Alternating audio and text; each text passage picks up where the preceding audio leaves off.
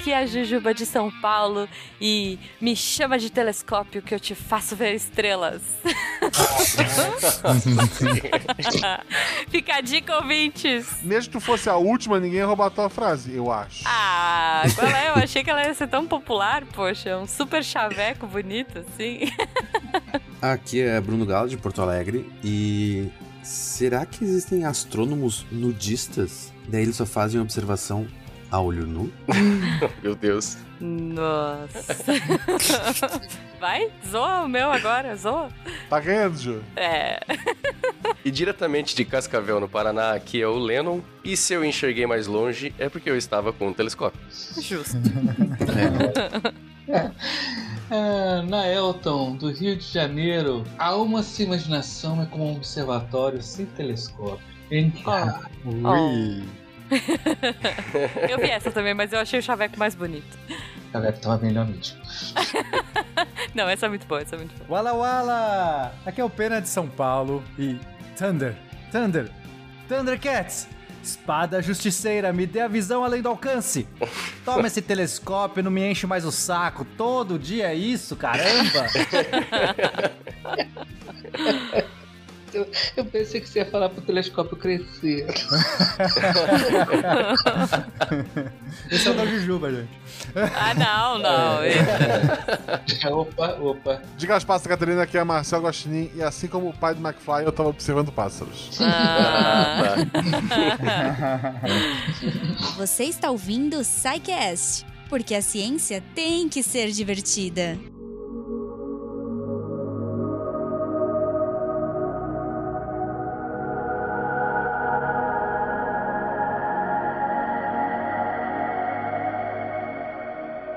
Muito bem, muito bem, time, queridos e queridas. Cara, eu tô muito feliz de estar aqui com um full team de astronomia, olha só. Estamos com a sala lotada hoje, porque pelo visto o tema vai ser um tema interessante pra gente dar uma observada, assim. É. é trocadilhos. É, eu, hoje eu tô. Eu vou ser cheio de trocadilhos, gente. Mas então vamos lá, me falem aí. O tema é telescópio, certo? Mas não foi sempre assim. Tipo, a gente teve coisas antes. As pessoas. Aliás, as pessoas não precisavam. Não tinha Netflix, né? Não tinha, sei lá, Candy Crush, essas coisas. Então as pessoas tinham mais tempo e tinham mais, sei lá, acho que era mais poético observar as estrelas e me contem um pouco aí desse histórico, gente. Bom, o telescópio é esse aparelho que serve pra gente enxergar melhor, né? Que dá aquela ampliada básica. Então, antes de ter o telescópio, as pessoas só olhavam com, com seus olhos nus, os nudistas. Uhum. Eram todos nudistas nessa época. Só os cópio, né? Muito bom. e, e assim, é, mesmo com. Né, a gente parece que, é, sei lá, você fala para as pessoas observar o céu, as pessoas sempre pensam, ah, me dá uma luneta, me dá um, sei lá, um binóculo, me dá um telescópio. Uhum.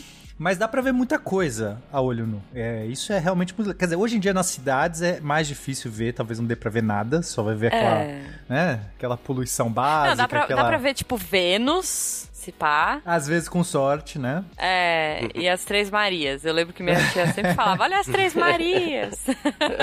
Mas então, além de Vênus, dá pra ver mais três planetas, né? Dá pra ver Olha. Marte, Júpiter e Saturno. Então, esses são os planetas que os... Ah, não dá. Não Ah, dá. não, assim, É, não dá. As- né, se você tiver sorte na cidade. É. No, no interior você vê tranquilo. No, no interior você vai ver Gente. facilmente esses, os quatro, esses quatro planetas. Gente, tô chocada. É, dá pra. Mercúrio é mais difícil de ver, né, o, o? Muito Certo. difícil. Só- de madrugada, quando você não tem realmente nada o que fazer. Gente, mas é, Saturno não dá pra ver olho nu? Eu tô muito Dá, chocada. pra- Você não vai ver os anéis, né? Assim. Não. Olha aí a questão. O que você Não, chama tá de bom. ver, Jujuba. Você vai ver um pontinho ali, que é Saturno, mas, Tá. mas é bem visível. É, Saturno e, Que legal. e Júpiter, é, dá pra ver tranquilo. Marte, Vênus também, dá pra ver É. tranquilo. Mercúrio já é um pouco mais difícil, que é, depende do horário ali, né? Tá, Tem, tá. que, é, tem que pensar que no início os caras não estavam vendo o astro em si, né? Vendo o detalhe. Eles mais estavam preocupados com o movimento deles, a, a posição, a chamada astronomia de posição, né? Que chamam Uhum. uh, pretensiosamente astronomia básica, né? Básica porque não tinha mais o que fazer, né? Os caras. Não, e os caras tinham uma precisão absurda, né? Exato. É, tinham que fazer aqueles desenhos do céu, né? Então, pessoal. É, assim, assim, além dos planetas, dava pra ver as estrelas, né? Então, assim, é, Uhum. eu tô falando planeta, mas o pessoal acha que no céu só tem planeta. Não. Dá pra ver muita estrela. Então, primeiro, dá pra ver Cometa. muita estrela, cometa, dá pra ver constelação, né? Tudo mais. O o Kepler e o Tycho Brahe tinham os, os melhores observatórios na época e não tinha ótica ainda, né? Os Uhum. caras mediam a posição com uma precisão assustadora, usavam uns transferidores gigantes, assim, que a gente comprou na escola, que a gente sabe pra que que é, né? Aham. Cheio de risco. Os caras faziam um quadrante mural, era um transferidor do tamanho de uma sala para encontrar a posição de um astro no céu, e com isso eles sabiam coisas demais, cara. Movimento próprio da estrela, que a Terra tinha mais movimentos além de rotação é, e translação, né? Tinha lá a precessão. Os caras, poxa, os caras conseguiram fazer coisas incríveis sem telescópios. Merecem.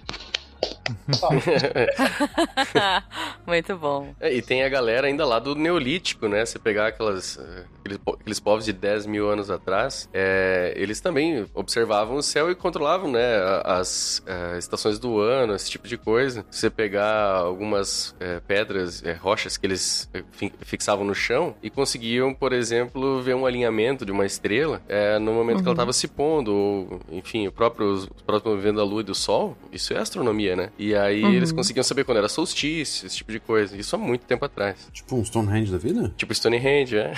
tem na- no Egito, lá tem em Nabita Playa, tem umas rochas também menores, obviamente, mas que você consegue com as sombras, com alguns alinhamentos, você consegue perceber que eles é, não tá ali por acaso, né? Eles colocaram sabendo, pens- com algum objetivo. Muito bom, cara. Não, é muito impressionante. Eu fico chocado com essa galera, entendeu? Que, primeiro, pela paciência de ficar ali observando. Tipo, nossa, mudou. Jamais, gente. Eu não conseguiria perceber essa diferença. Eu acho que eu sou meio desligada.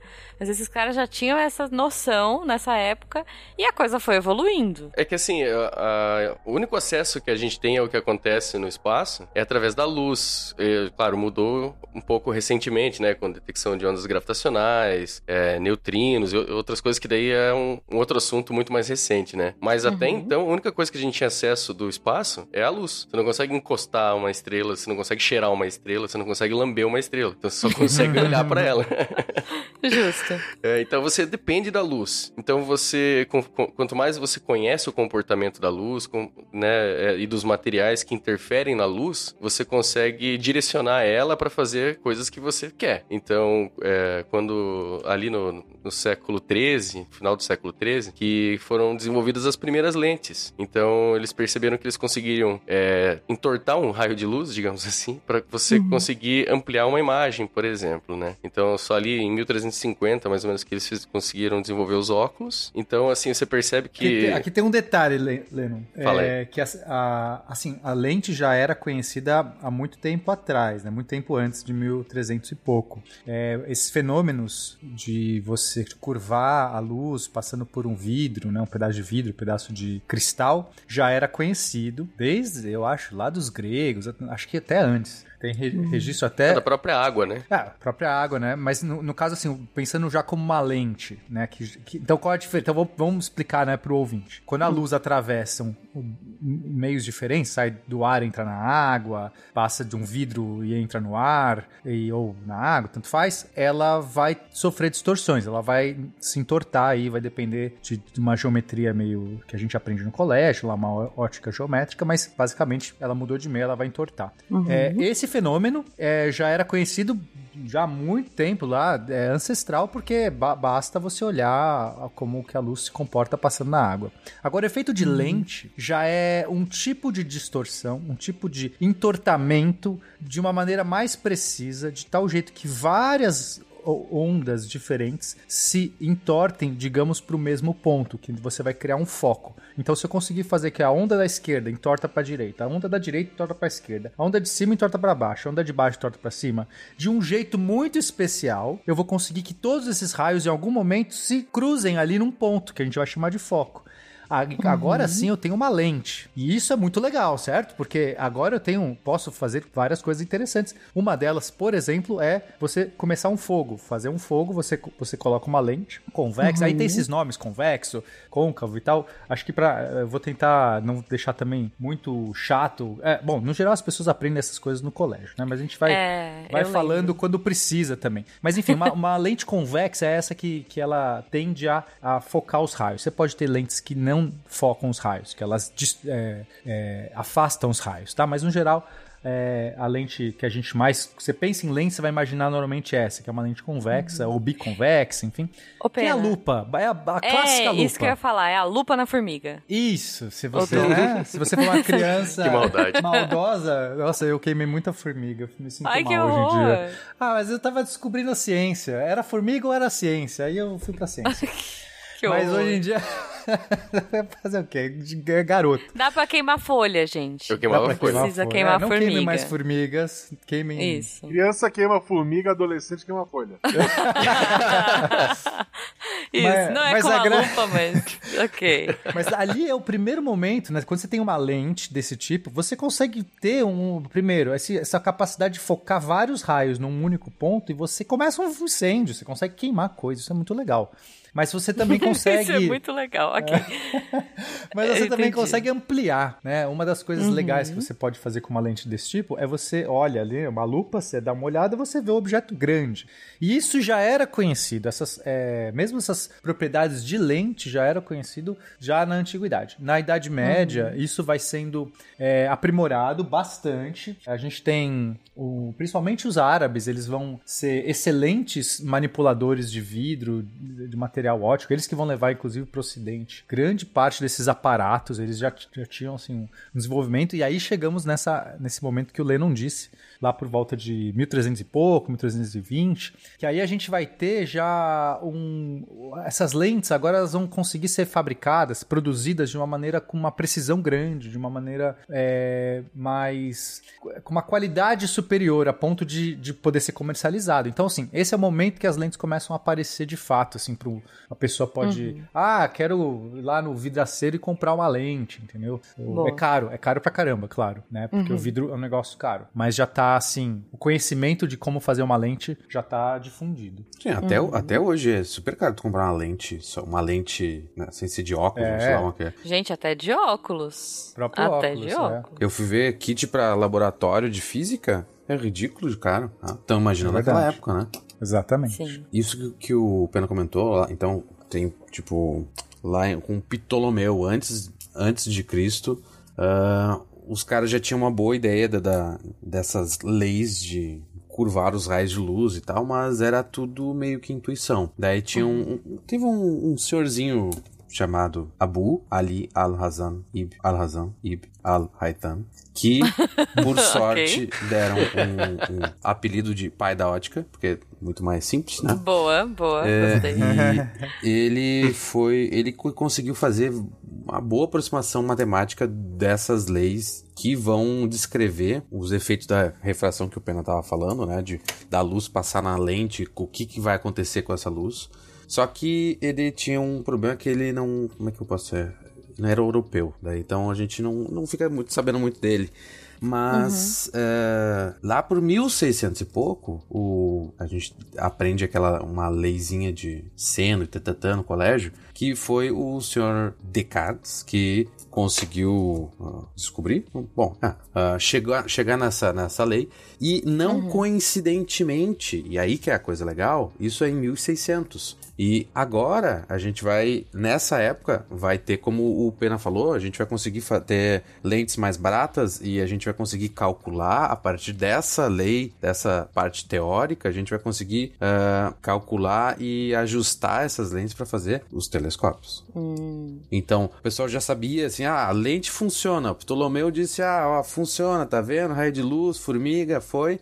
Só que é depois que a gente aprimora isso que a gente consegue trazer pra uma coisa ainda mais útil do que botar fogo em formiga e, e, e folhas. né? É, Tá. enqu- enquanto o vidro, é, o material, o tipo de curvatura da lente não era preciso, não tinha um mínimo de precisão, a lente servia mais só pra queimar ou pra dar uma aquela ampliada básica. Uhum. Mas para você fazer um telescópio, para que você consiga né, captar raios que estão vindo lá de longe e aí conseguir ter um fenômeno de ampliação com qualidade mínima para você conseguir né, começar a di- divisar melhor o que é um planeta e tal, aí você precisa realmente ter um mínimo, assim, uma, é, a curvatura dessa lente, a qualidade dessa lente tem que ter um, um mínimo. E aí esse é o momento que a gente chega. Então, né, Tá.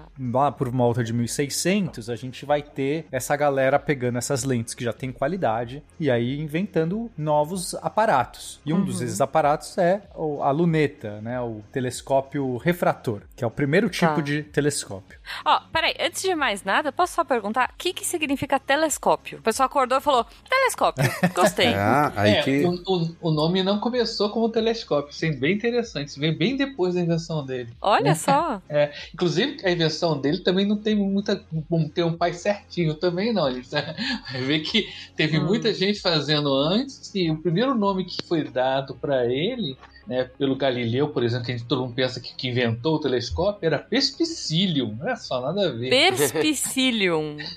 Tá bom. Aí depois que um cara, um tal de Demiciani, tal, só tá italiano agora. Não, não, é o grego, é grego. O nome parece italiano, né? 1611, ele chamou de telescopos. Tele longe, scopus ver. Ah. Mas teve, teve gente que fez coisas antes, né, gente? Que, que fez umas invenções aí, tirou patente, sei lá, acho que não usou pra olhar pro céu, ficou olhando pra, Pra formiga. Pra vizinha. é, eu vi um papo de que o primeiro eles usavam ao contrário pra ver as coisas longe. Isso você deve ter piada. ser verdade, eu não acredito. ok. Bom, muito bom, então. Telescópio, tele, telescopos. Sabemos a origem do nome, não foi o Galileu. Galileu, desculpa, você pode dar o nome pra esmalte, não pra aparelhos. Mas e aí? É, é que não tem essa lenda, né? Tem muita gente que fala que quem inventou a luneta, eu vou falar luneta, gente, pra... porque a luneta é o, é o nome popular desse telescópio refrator, tá? Então Tá. só pra deixar claro, o refrator é que usa lentes, não usa espelhos. Ele usa a propriedade da refração, ou seja, da curvatura da luz quando passa de um meio pro outro, no caso do ar pro vidro, para que consiga aquela ampliação, tá? E aí você precisa ter algumas lentes, no mínimo duas lentes em série, né? Uma na sequência da outra para conseguir esse efeito. Efeito. Não dá para com uma única lente você conseguir ter essa ampliação. Ah, é? Na luneta não, era, são duas? Pelo menos duas, pode ter mais. Eita! Nossa, eu achei que fosse só aquela, aquele vidrinho na ponta que você fecha assim, ploft, que nem É os... por isso que não foi tão rápido para inventar o telescópio, né? Porque Ah. a, lu- a lupa já era conhecida. É uma lupa. Se fosse uma vita do sol, era uma lupa, né? É. É, Inclusive, não, né? não, mas eu achei que fosse uma lupa com um coninho pra você olhar. Não, mas faz não sentido. funciona. São dois, porque tem o, o que você olha. É, tem Ah, ocular, é olha lá os termos. É ocular, que é o- Tá. a, a lente que fica no olho, ocular. No olho. E a objetiva, que é a lente que fica no objeto. Quer dizer, não fica no Ah. objeto porque o objeto tá lá longe, mas Mas fica virado porque pro você objeto. Mais tá perto. vendo o objeto. fica mais perto do objeto do que seu olho. E, e- e tem outra E- coisa e- também, gente. Luneta não é um telescópio pequeno ou simples, né? É, Hum. um, é, é um telescópio refrator, independente do tamanho, tá? As É. pessoas costumam falar, ah, luneta. Vai pensar, ah, Luneta vou comprar- pequenininho. É, não. Tinha luneta de metros, né? A gente vai ver isso mais adiante. Gente, tá bom, adorei. Então tá, mas agora sim, faz todo sentido a luneta. Tinha esquecido do, do vidrinho do olho. Então, Então tá. então voltamos, né? Então, é, Refratores. o, esses- o primeiro telescópio, esse que a gente tá falando, ele é com lentes, ele refrata. E aí Uhum. o, te- o nome mais popular é, tele- é luneta. Luneta Uhum. porque é, primeira coisa que começou-se a, a usar esse tipo de telescópio foi pra ver a Lua, né? Ah, justo. Luneta, Lua. Luneta, né? olha você aí. Vai, você vai apontar pra onde? Vamos apontar pra aquela coisa que tá lá brilhante, vamos ver o que tem lá Pô, dentro. Que muda, né? Quero ver se é um queijo mesmo. Vai que tem formiga lá, eu posso queimar ela. Tá, então, assim, as coisas fazem sentido. O primeiro deve ter olhado pro sol, mas daí ele não pôde observar mais nada, né? É, esse, Meu Deus. Deve ter muita gente que ficou cego brincando de luneta. É, a soleta, a soleta não vingou. É, isso que eu ia falar. Soleta não vingou. A pessoa que olhou pro sol, uma formiga olhou e disse, bem feito. Toma essa. Sai de casa, vai agora pro seu quintal, vai pro telhado, vai pra uma calçada e olha pra cima, olha pro céu. A, a estrela vai parecer um pouco turva, mas ela tem um longo rastro saindo dela. Essa é a cauda do cometa. Mas, enfim, aí tem essa lenda de que o Galileu teria sido a pessoa que inventou a luneta. Mas não é. O que ele fez, fez muito bem, foi ele pegar uma ideia que alguém tinha inventado, aí né, discute-se quem exatamente foi o primeiro. Tem lá a patente, é, quem que, é, a patente acho que é do Hans Lippershey, não é isso? O cara que tem a patente? Isso, não... Isso holandês. É um fabricador de leites. É o holandês, okay. né? Mas é, já era conhecido antes, assim. Tem algumas evidências de que é, já algum, uma, um pessoal já estava fazendo. Esse cara foi aquele, ah, vou patentear, que eu vi aqui, ninguém patenteou ainda, vou pôr aqui. Mas o fato é que o Galileu, que estava ali né, na região de Florença tal, nessa, nessa, nesse momento, nesse ambiente onde essas ideias, esses conhecimentos estavam sendo é, divulgados e comercializados, daí ele foi lá e falou, vou pegar esse negócio e vou e vou começar a fazer uma análise mais detalhada. E ele foi o cara, então, que realmente é, começou a mapear o céu nessa época usando uma luneta. Então ele ficou muito famoso porque ele descreveu aí, é, é, ele começou a observar Saturno, o, uhum. conseguiu ver lá os anéis, que não era bem anel na época, ele via lá mais uma azeitona, ele conseguiu ver as luas de Júpiter, quatro luas de Júpiter, ele conseguiu mapear várias é, regiões da Lua. Então, assim, Galileu foi, entrou na história porque ele né, fez, fez uhum. ciência, vai, digamos assim, a partir da luneta, mas não foi o inventor. É, uma coisa muito importante que ele fez, que também o Thomas Harriot fez na, mais ou menos na mesma época, foi documentar as manchas solares, porque... Esse ficou cego. é, será que essas manchas são na minha retina ou no... não, eu, assim, Gente. particularmente eu não sei, eu não sei como que eles faziam para o que, que eles usavam como filtro, né, para bloquear um pouco da luz uhum. do sol. Não é por projeção? Acho que eles projetavam já. Usavam raio-x. Ah, é, é, verdade, pode ser projeção mesmo. Raio-X é, é, é, é, viagem no tempo, né? Tá né? A Marie Curie manda lá capa. É. é que assim, Jujuba, você não precisa botar hum. o olho, né? Você pode botar algum aparato atrás e, e essa luz que está se concentrando, é, em vez de você colocar uma, uma formiguinha, você coloca um painel e aí ele projeta tá. a imagem do sol naquele painel, por exemplo. Um bolsista. Ó, só, então peraí, só pra eu entender. Vou dar um hum. exemplo, vocês me falam se tá certo. Eu lembro que quando eu tava no, no colégio, teve um eclipse. Nossa, que legal, eclipse. E aí a gente pegou um, não podia, né? Tinha aquela coisa. Gente, os ouvintes mais novos nem devem saber o que é isso, que é tipo filme de máquina. É filme para máquina fotográfica.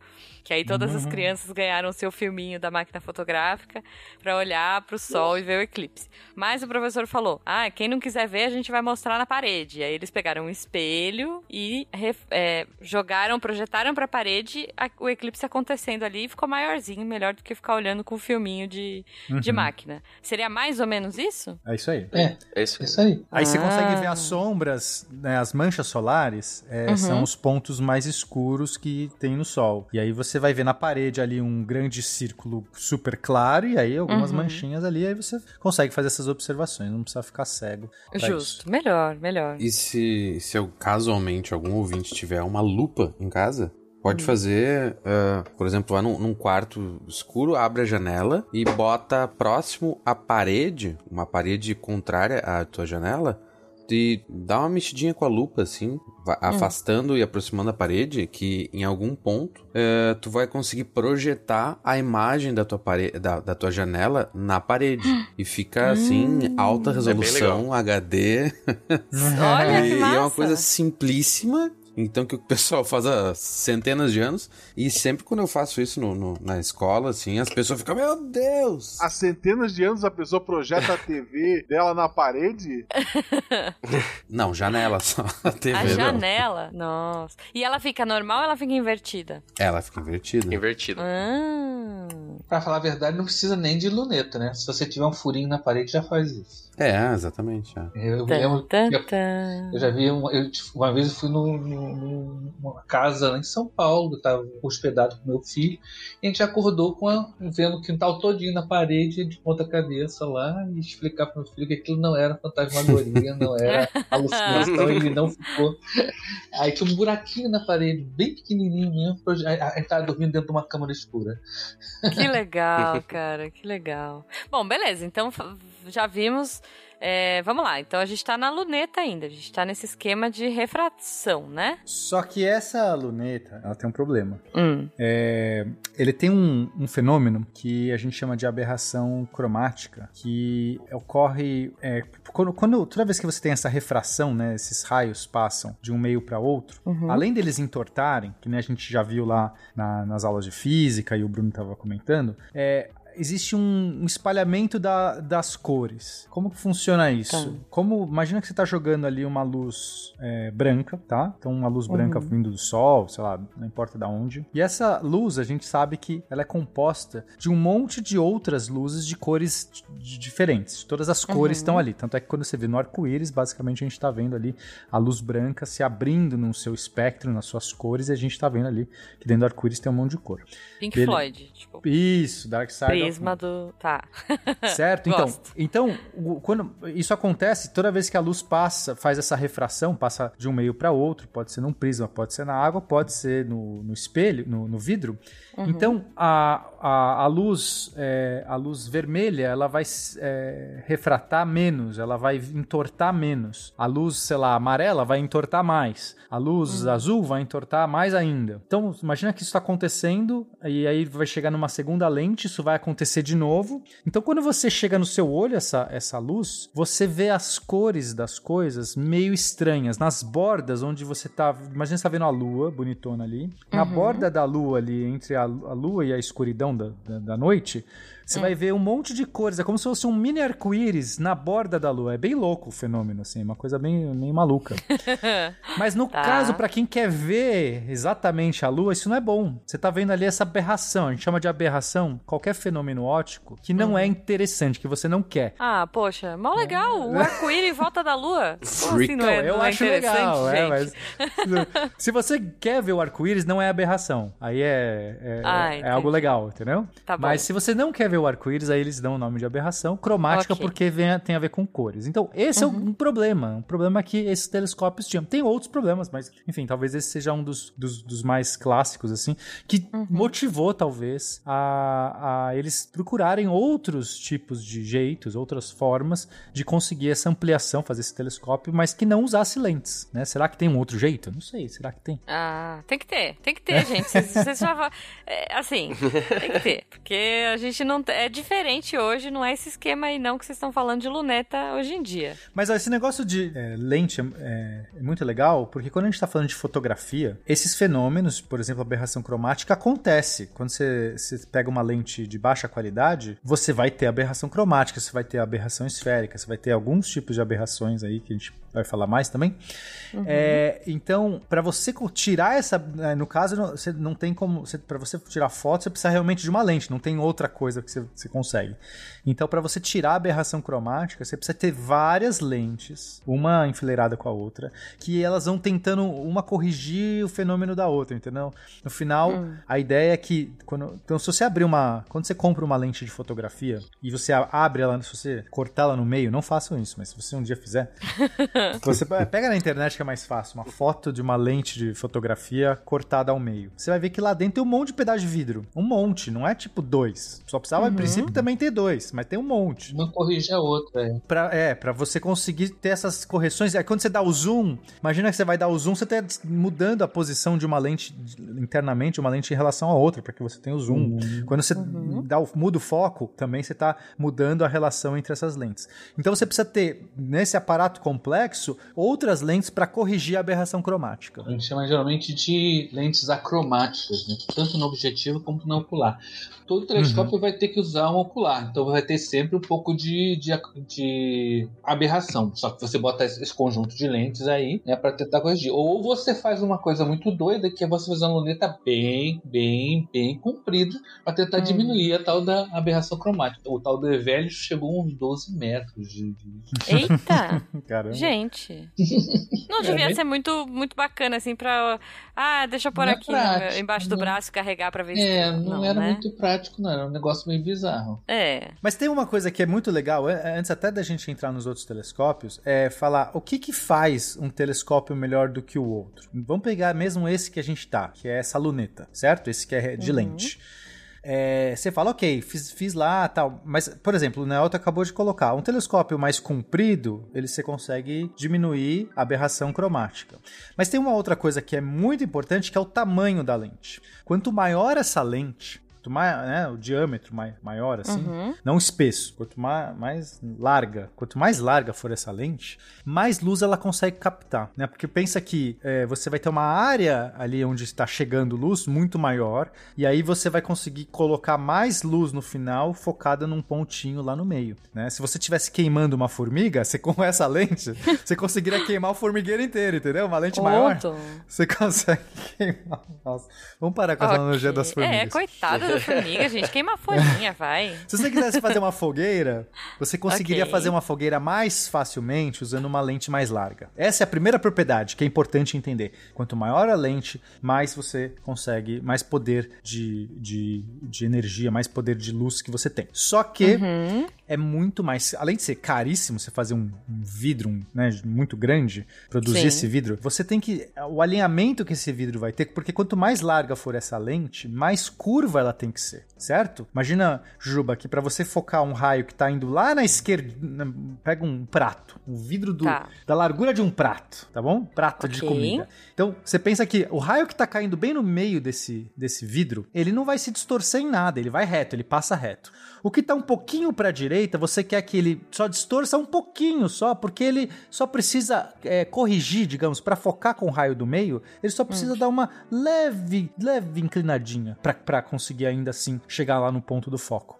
Agora, um raio mais longe, lá na borda desse, desse prato, ele tem que entortar muito, porque para ele chegar onde os outros raios estão chegando, ele vai ter que fazer uma curva grande. Sim. Então, esse prato, se você for transformar esse prato numa lente, você vai ter que curvar mais as bordas. Quanto maior, mais largo for esse prato, mais curvada tem que ser a borda desse prato. Então, fazer uma lente pequena é fácil, porque a curvatura é pequena. Uhum. Não preciso curvar muito. Para fazer uma lente larga, gigante, eu tenho que curvar muito. E isso é muito caro, porque fazer essa curvatura, quanto maior a curvatura, mais difícil é a ferramenta, mais difícil é a precisão que você tem que ter para conseguir Uhum. isso. Então, é, essas lentes, então, é, que- qual que é o objetivo? Fazer um telescópio com uma lente gigante. Só que isso não Sim. é só muito caro por causa do, do, do vidro, isso é mais caro ainda, porque eu preciso ter uma técnica e uma precisão maior. E isso é proibitivo. Então chega um ponto que você, você não consegue mais, entendeu? E outra, Na prática. Vidro cada vez maior pesa muito mais, né? Vai ficando. A Pois ponta é. do teu telescópio que tu vai botar pra cima vai ficar, sei lá, Vai com quantas toneladas, né? É verdade, é verdade. Não, e pior ainda. Gente, e pior ainda, como tá. as bordas são muito mais finas que o meio, porque assim, a lente você tem que segurar ela pelas bordas dela, né? Se você segurar no meio, você acabou com o teu telescópio, não enxerga nada. Então, ela esse peso descarregando nas bordas que são mais finas, assim, uma, uma lente com mais de um metro, dificilmente ela não quebra, sabe? Então você vai fazer um negócio caríssimo, gigante, pra quebrar. Nossa, sim. É, até porque eu imagino que quanto maior ela for, mais fina ela vai ficar na ponta ou tanto faz? Você pode deixar ela ela mais espessa, mas se, se- o, o Pena falou que ela precisa ser mais curva, ter uma curvatura maior, quanto maior ela for. É, então. Então pensa que se a Uhum. curvatura é maior, no meio ela vai ser mais espessa ainda. Então se você quer deixar as Então, bordas pois espessas, é. vai muito material. né? Nossa, e mais pesado, né? Porque Mais o meio pesado. Nossa, gente, vocês estão me dando um problemão. Não dá, não dá mais, acabou. É isso? Já vamos resolver, então. Vamos lá.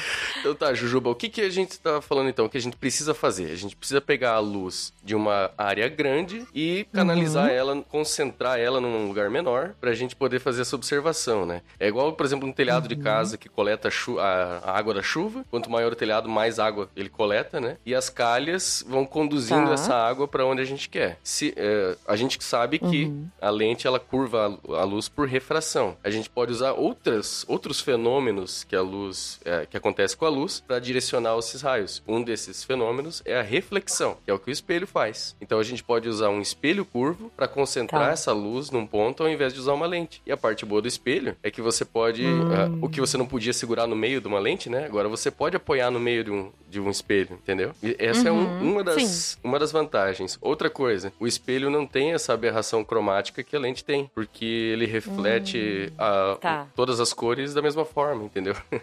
Então é mais um problema que você resolve. Uhum. Pô, por que, que eles não pensaram nisso antes, gente? Ah, porque espelho, pra fazer um espelho é difícil. Você precisa ter uma lente, você precisa ter inventado o vidro e depois, em cima do vidro, você tem que depositar uma camada de prata, muito bem feita.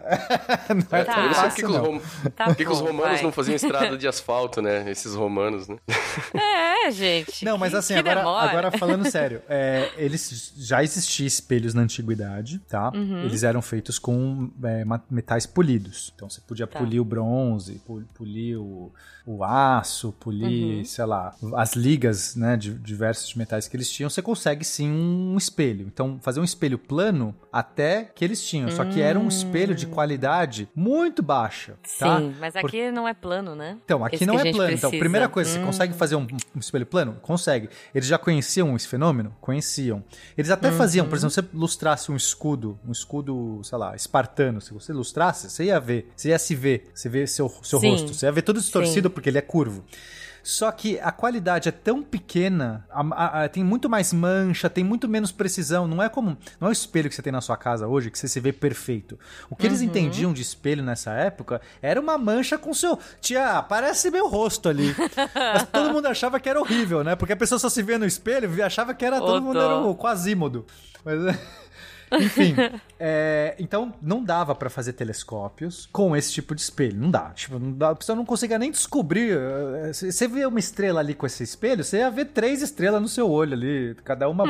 É, toda, mãe- é, tudo esfumaçado. Não tinha como.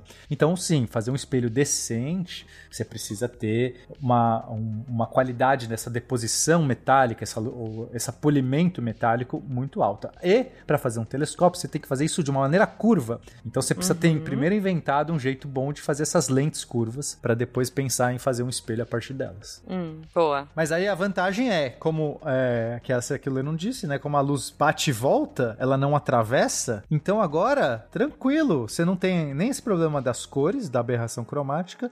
Você pode escorar, apoiar o seu espelho, porque na luz não atravessa mais, tá tranquilo. Só que agora a gente tem outro problema. A luz bate e volta. Só que se ela volta, e aí? Eu faço o quê? Se eu entrar na frente do espelho pra enxergar, né? Se ela bate e volta, eu tenho que estar na frente pra ver. Só que se eu entrar na frente, eu tampo a luz. Então agora Pois surge um outro é. problema. Como é que resolve esse problema? É, uma boa pergunta. Como resolve esse problema?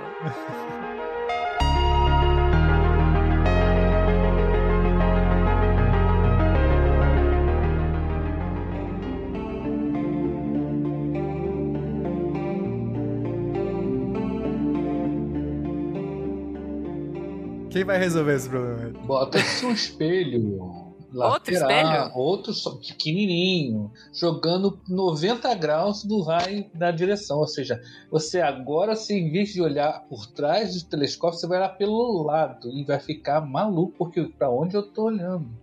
Hum, É um jogo de espelhos. Né? E é um espelho, dessa vez é um espelho plano, espelho careta. Né? Não tem curvatura, Uhum. não tem nada. É só para que você não ficar com o cabeção na frente do objetivo.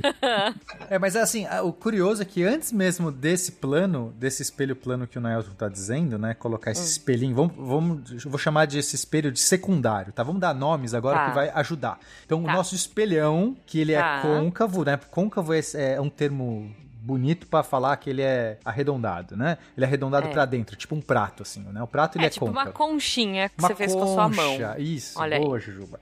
Então ele é Concha uma concha. Pra, por que, que ele é uma concha? Porque quando o raio bate e reflete, você quer que Uhum. reflita pra dentro. Você quer que ele foque. Né? Você quer que os Uhum. raios vão convergindo. Beleza. Aí você vai lá e pode colocar um espelhinho que eu vou chamar de secundário, que vai ser Uhum. esse espelhinho pequeno, porque não pode ser muito grande, senão ele faz sombra no espelho grande. É, no grande, Tem tá. que ser pequeno, né? Mas tudo bem, porque os raios estão focados. Veja, não é um problema. Pode ser um espelho pequeno, visto que o seu espelho primário está focando os raios num espaço menor. Basta você agora usar esse espaço menor para colocar um espelhinho ali, para que os Uhum. raios reflitam de novo e jogam pro lado, como o Nailton descreveu. Mas os primeiros espelhos desse tipo, que a gente vai chamar de espelhos é, de telescópios refletores, os primeiros Uhum. telescópios desse tipo, os refletores, eles não eram assim que funcionavam. Tinha um buraco no espelho principal. Olha que louco. Então imagina que você tem um, um Tá. prato de novo. Pensa naquele prato. Ok. Só que o meio do prato tá furado. Tem um furo ali A no meio. rosquinha. Isso, é uma é, é só, só a borda. Só tem uma borda, mas é uma borda boa. Tem um, é Tá. um pratão com meio furado. Tá? Ok. Um CD, Aí assim. você. Um CD. É perfeito, um Um CD. CD, ok. Os- alguns ouvintes não sabem o que é CD, a gente procura aí no Google. É, um CD, um DVD. Mas imagina Tá. que ele é um CD côncavo, é, é no formato de concha, certo? Tá bom, tá bom. Mas Alguém deu um socão no meio dele, ele entortou. Isso, deu uma. Ah, isso. Só que aí no meio tá furado. Agora, Uhum. então toda essa borda tá refletindo, leva para um outro espelho, nosso secundário vai estar bem no meinho, mais pra frente, né? então tá voltando, esses raios estão todos refletindo, chegam num ponto ali na Uhum. frente, que vai ter esse espelho secundário que também era côncavo, olha só, Uhum. também era uma conchinha, só que menor, pequenininho. E agora essa nova conchinha vai refletir de novo pro buraco do prato, bu- buraco do CD. Então, o- os raios dessa, desse segundo espelho vão refletir pro buraco do primeiro espelho, atravessar todo esse comprimento, atra- atravessa o buraco, e lá atrás você vai conseguir enxergar. Coloca uma, uma lentezinha ali atrás, para que Uhum. você possa então enxergar no seu olho. Tá. Então, esse, esse era o primeiro tipo. Só que esse tipo tem um- é, uns problemas. Primeiro é porque ele vai ter. Você tem que fazer um secundário côncavo também. É difícil. Né? Assim, cada vidro curvado que você tem que fazer é mais difícil, mais caro, mais complicado. Então, esse aí tem esse problema. Segundo, que você acaba perdendo uma, uma área raso, muito grande do primeiro espelho Uhum. nessa brincadeira, né? Porque você ter que fazer esse buraco no meio e tudo mais. Aqui você acaba perdendo um pouco de, de, de luminosidade que você poderia ganhar. Uhum. Mas a vantagem é que você consegue fazer um telescópio é, mais, mais curto no geral. Você consegue, dependendo dos parâmetros, enfim, não quero entrar muito em parâmetro de telescópio, mas no geral você consegue é, encurtar um pouco o seu telescópio, porque o caminho que a luz vai fazer, como ela vai, volta e vai, né? Pensa naquilo que o Norton disse. Você quer um telescópio comprido. Nesse caso aqui, não necessariamente você precisa de um telescópio comprido, mas no Uhum. geral um telescópio comprido pode ser uma boa ideia, tá? Depois a gente Tá. explica melhor por quê. Mas é, como você está fazendo essa brincadeira da luz vai, volta e vai, você, o seu telescópio efetivamente está sendo todo o comprimento que a luz está fazendo, é como se eu tivesse um telescópio enorme. Enquanto Uhum. se eu tiver só um telescópio que a luz vai, é, vai, volta e sai do lado, ele é menor, porque a luz não vai, volta e vai de novo, entendeu? Entendi, entendi. E sem contar que um espelho, ele, você consegue fazer ele muito mais leve que uma lente, né? Então você consegue fazer um telescópio bem largo, né? Muito maior do que as, as lunetas. Ah, é sim, verdade. Sim. E você não precisa desse espação, né? Como você falou, como ele tem essa reflexão, ele não precisa ser tão grandão, não é isso? É não, isso aí. ainda assim, quanto, quanto maior, melhor. Ah, sim, mas comparando com uma- o, o da luneta, dá pra fazer um bem menor com a mesma qualidade do da luneta, por exemplo. Da Não. luneta de 12 metros do... do... Não, não, Não? ne- não. Quanto a isso, não, Ju. Ah, tá. Quer dizer que ela fica menor, porque o comprimento focal vai e vem dentro do tubo. Ou seja, você consegue É. fazer um comprimento, uma distância focal maior num tubo menor. É nesse sentido, é mais compacto. É. Não, não, sim. É, é só por- é importante definir alguns parâmetros. Quando a gente quer falar a quantidade de luz que um telescópio consegue captar, que isso é o mais, no geral, o mais importante. O, o- o parâmetro mais importante de um telescópio é qu- quanta luz ele consegue captar. Isso vai ter direta, vai ter a ver com o tamanho do espelho ou o tamanho da lente. Tá? Porque um espelho maior também vai conseguir refletir mais luz, uma lente maior vai conseguir refratar mais luz, mas no final, toda a luz que chegar nessa área, nesse tamanho, nesse prato aí, é o que vai chegar no seu olho. Uhum. Então, para os dois casos, quanto mais quanto maior melhor e, e a luz que você que um pega e o outro pega em princípio se os dois forem do mesmo tamanho em princípio é a mesma coisa Existem outros parâmetros de um telescópio que é essa relação é uma a, a relação da distância do, do, do, do ponto focal que aí pode ser relevante e aí sim isso muda que é o que o Daniel estava explicando É, São mas duas grandezas. Um, um é, um é- é o tamanho da objetiva, principalmente, a abertura, né, quantidade de luz, e outra distância Uhum. focal, que é da, da objetiva até o ocular. A gente estava falando muito dos refratores compridões, né? Então, por isso, certamente a imagem do, do, do refrator compridão é, se você bota num, num, telescópio que tem espelho, você praticamente dobra. Como se você pegasse um telescópio refrator e dobrasse ele ficar mais compacto. Mas sim, uhum. a, a, questão da abertura do, do tamanho do, do, objetivo também é fundamental para outra questão, para a questão da, do ganho de luz. Enquanto a, a objetivo, o tamanho do objetivo determina a resolução, a capacidade de distinguir detalhes e a quantidade uhum. de luz, a distância focal, o tamanho, vai determinar o aumento máximo que esse aparelho consegue. Então é uma relação, é um custo-benefício. Certamente o, o, espelho, o, o, refletor tem essa vantagem, porque você faz, consegue fazer aberturas grandes com tubos relativamente curtos. Não é aquelas lunetas gigantescas que a gente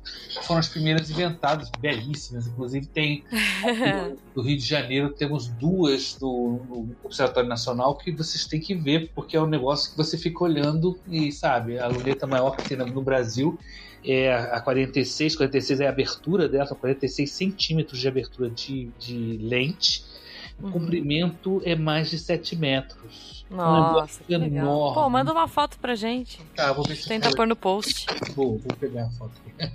Mas é um negócio que impressiona. Você fica olhando e é, né? Ah, você fica meio babando, assim, Aham, uhum, que demais. Mas, o Juba, agora a gente pode dar nome para esses telescópios que a gente tá falando aqui. Talvez agora é o momento pro ouvinte, né? A gente já explicou vários deles, mas vamos dar nome uhum. para facilitar. Então tá. vamos lá. Primeiro a gente tinha os telescópios refratores, que eram com lente, luneta. Sim, agora temos lunetas. Agora temos os refletores que são esses com espelhos, ok? Uhum. Que é mais parecido do que a gente está acostumado quando a gente pensa em telescópio hoje. É, hoje quando você fala, ah, vou comprar um telescópio, no geral é isso que você está pensando, é um refletor. Sim. Sim. Agora, a gente já viu que tem esse com furo no meio, uhum. que esse é um, a gente chama de gregoriano, é, que apareceu inclusive antes do outro tipo, que tá. é que tem o primeiro espelho côncavo, o segundo espelho côncavo e joga de novo a luz para pro meio, pro buraquinho pro meio, ali, uhum. tá? É o gregoriano. O, o, gregoriano é dos CDs. Do tá? CD, isso. Quem inventou esse cara foi um tal de James Gregory em 1663. Tá. Só que daí o, o, Newton, Isaac Newton, foi lá e melhorou esse telescópio. Ou melhorou. Ele alterou para um tipo de, de de, de, efeito, que é esse que o Naoto já descreveu. Como que é, então, só para recapitular. O espelho secundário, em vez de também ser côncavo, em vez de ser curvado uhum. e, e, apontar para o meio do CD, ele agora aponta para o lado. Ele é um espelho plano, uhum. então é bem mais fácil de fazer. Ele é só um espelho planinho. Sim. E aí ele direciona toda a luz que chega nele só pro ladinho e você põe o olho do lado do telescópio. Esse Boa. a gente vai chamar de newtoniano, justamente porque foi o Newton que inventou. Tá, que esse é aquele que a gente tá mais acostumado, que a galera põe o olhinho do lado e tem Isso. o tubão para cima, beleza. Perfeito. Só que aí, é, né, nessa história aqui, a gente tem 1966, ou seja, bem lá pra frente, um outro cara, um, chama, um cara chamado John Dobson, ele adaptou esse telescópio newtoniano para um uhum. tipo de montagem, que é montagem? É o jeito que você é, prende o tripé, o jeito que você coloca o seu telescópio preso no chão, né? O seu telescópio tem que ter algum jeito que tá preso, né? Apoiado, escorado uhum. em algum lugar, que vai estar tá preso no chão. É um tripé, alguma coisa assim.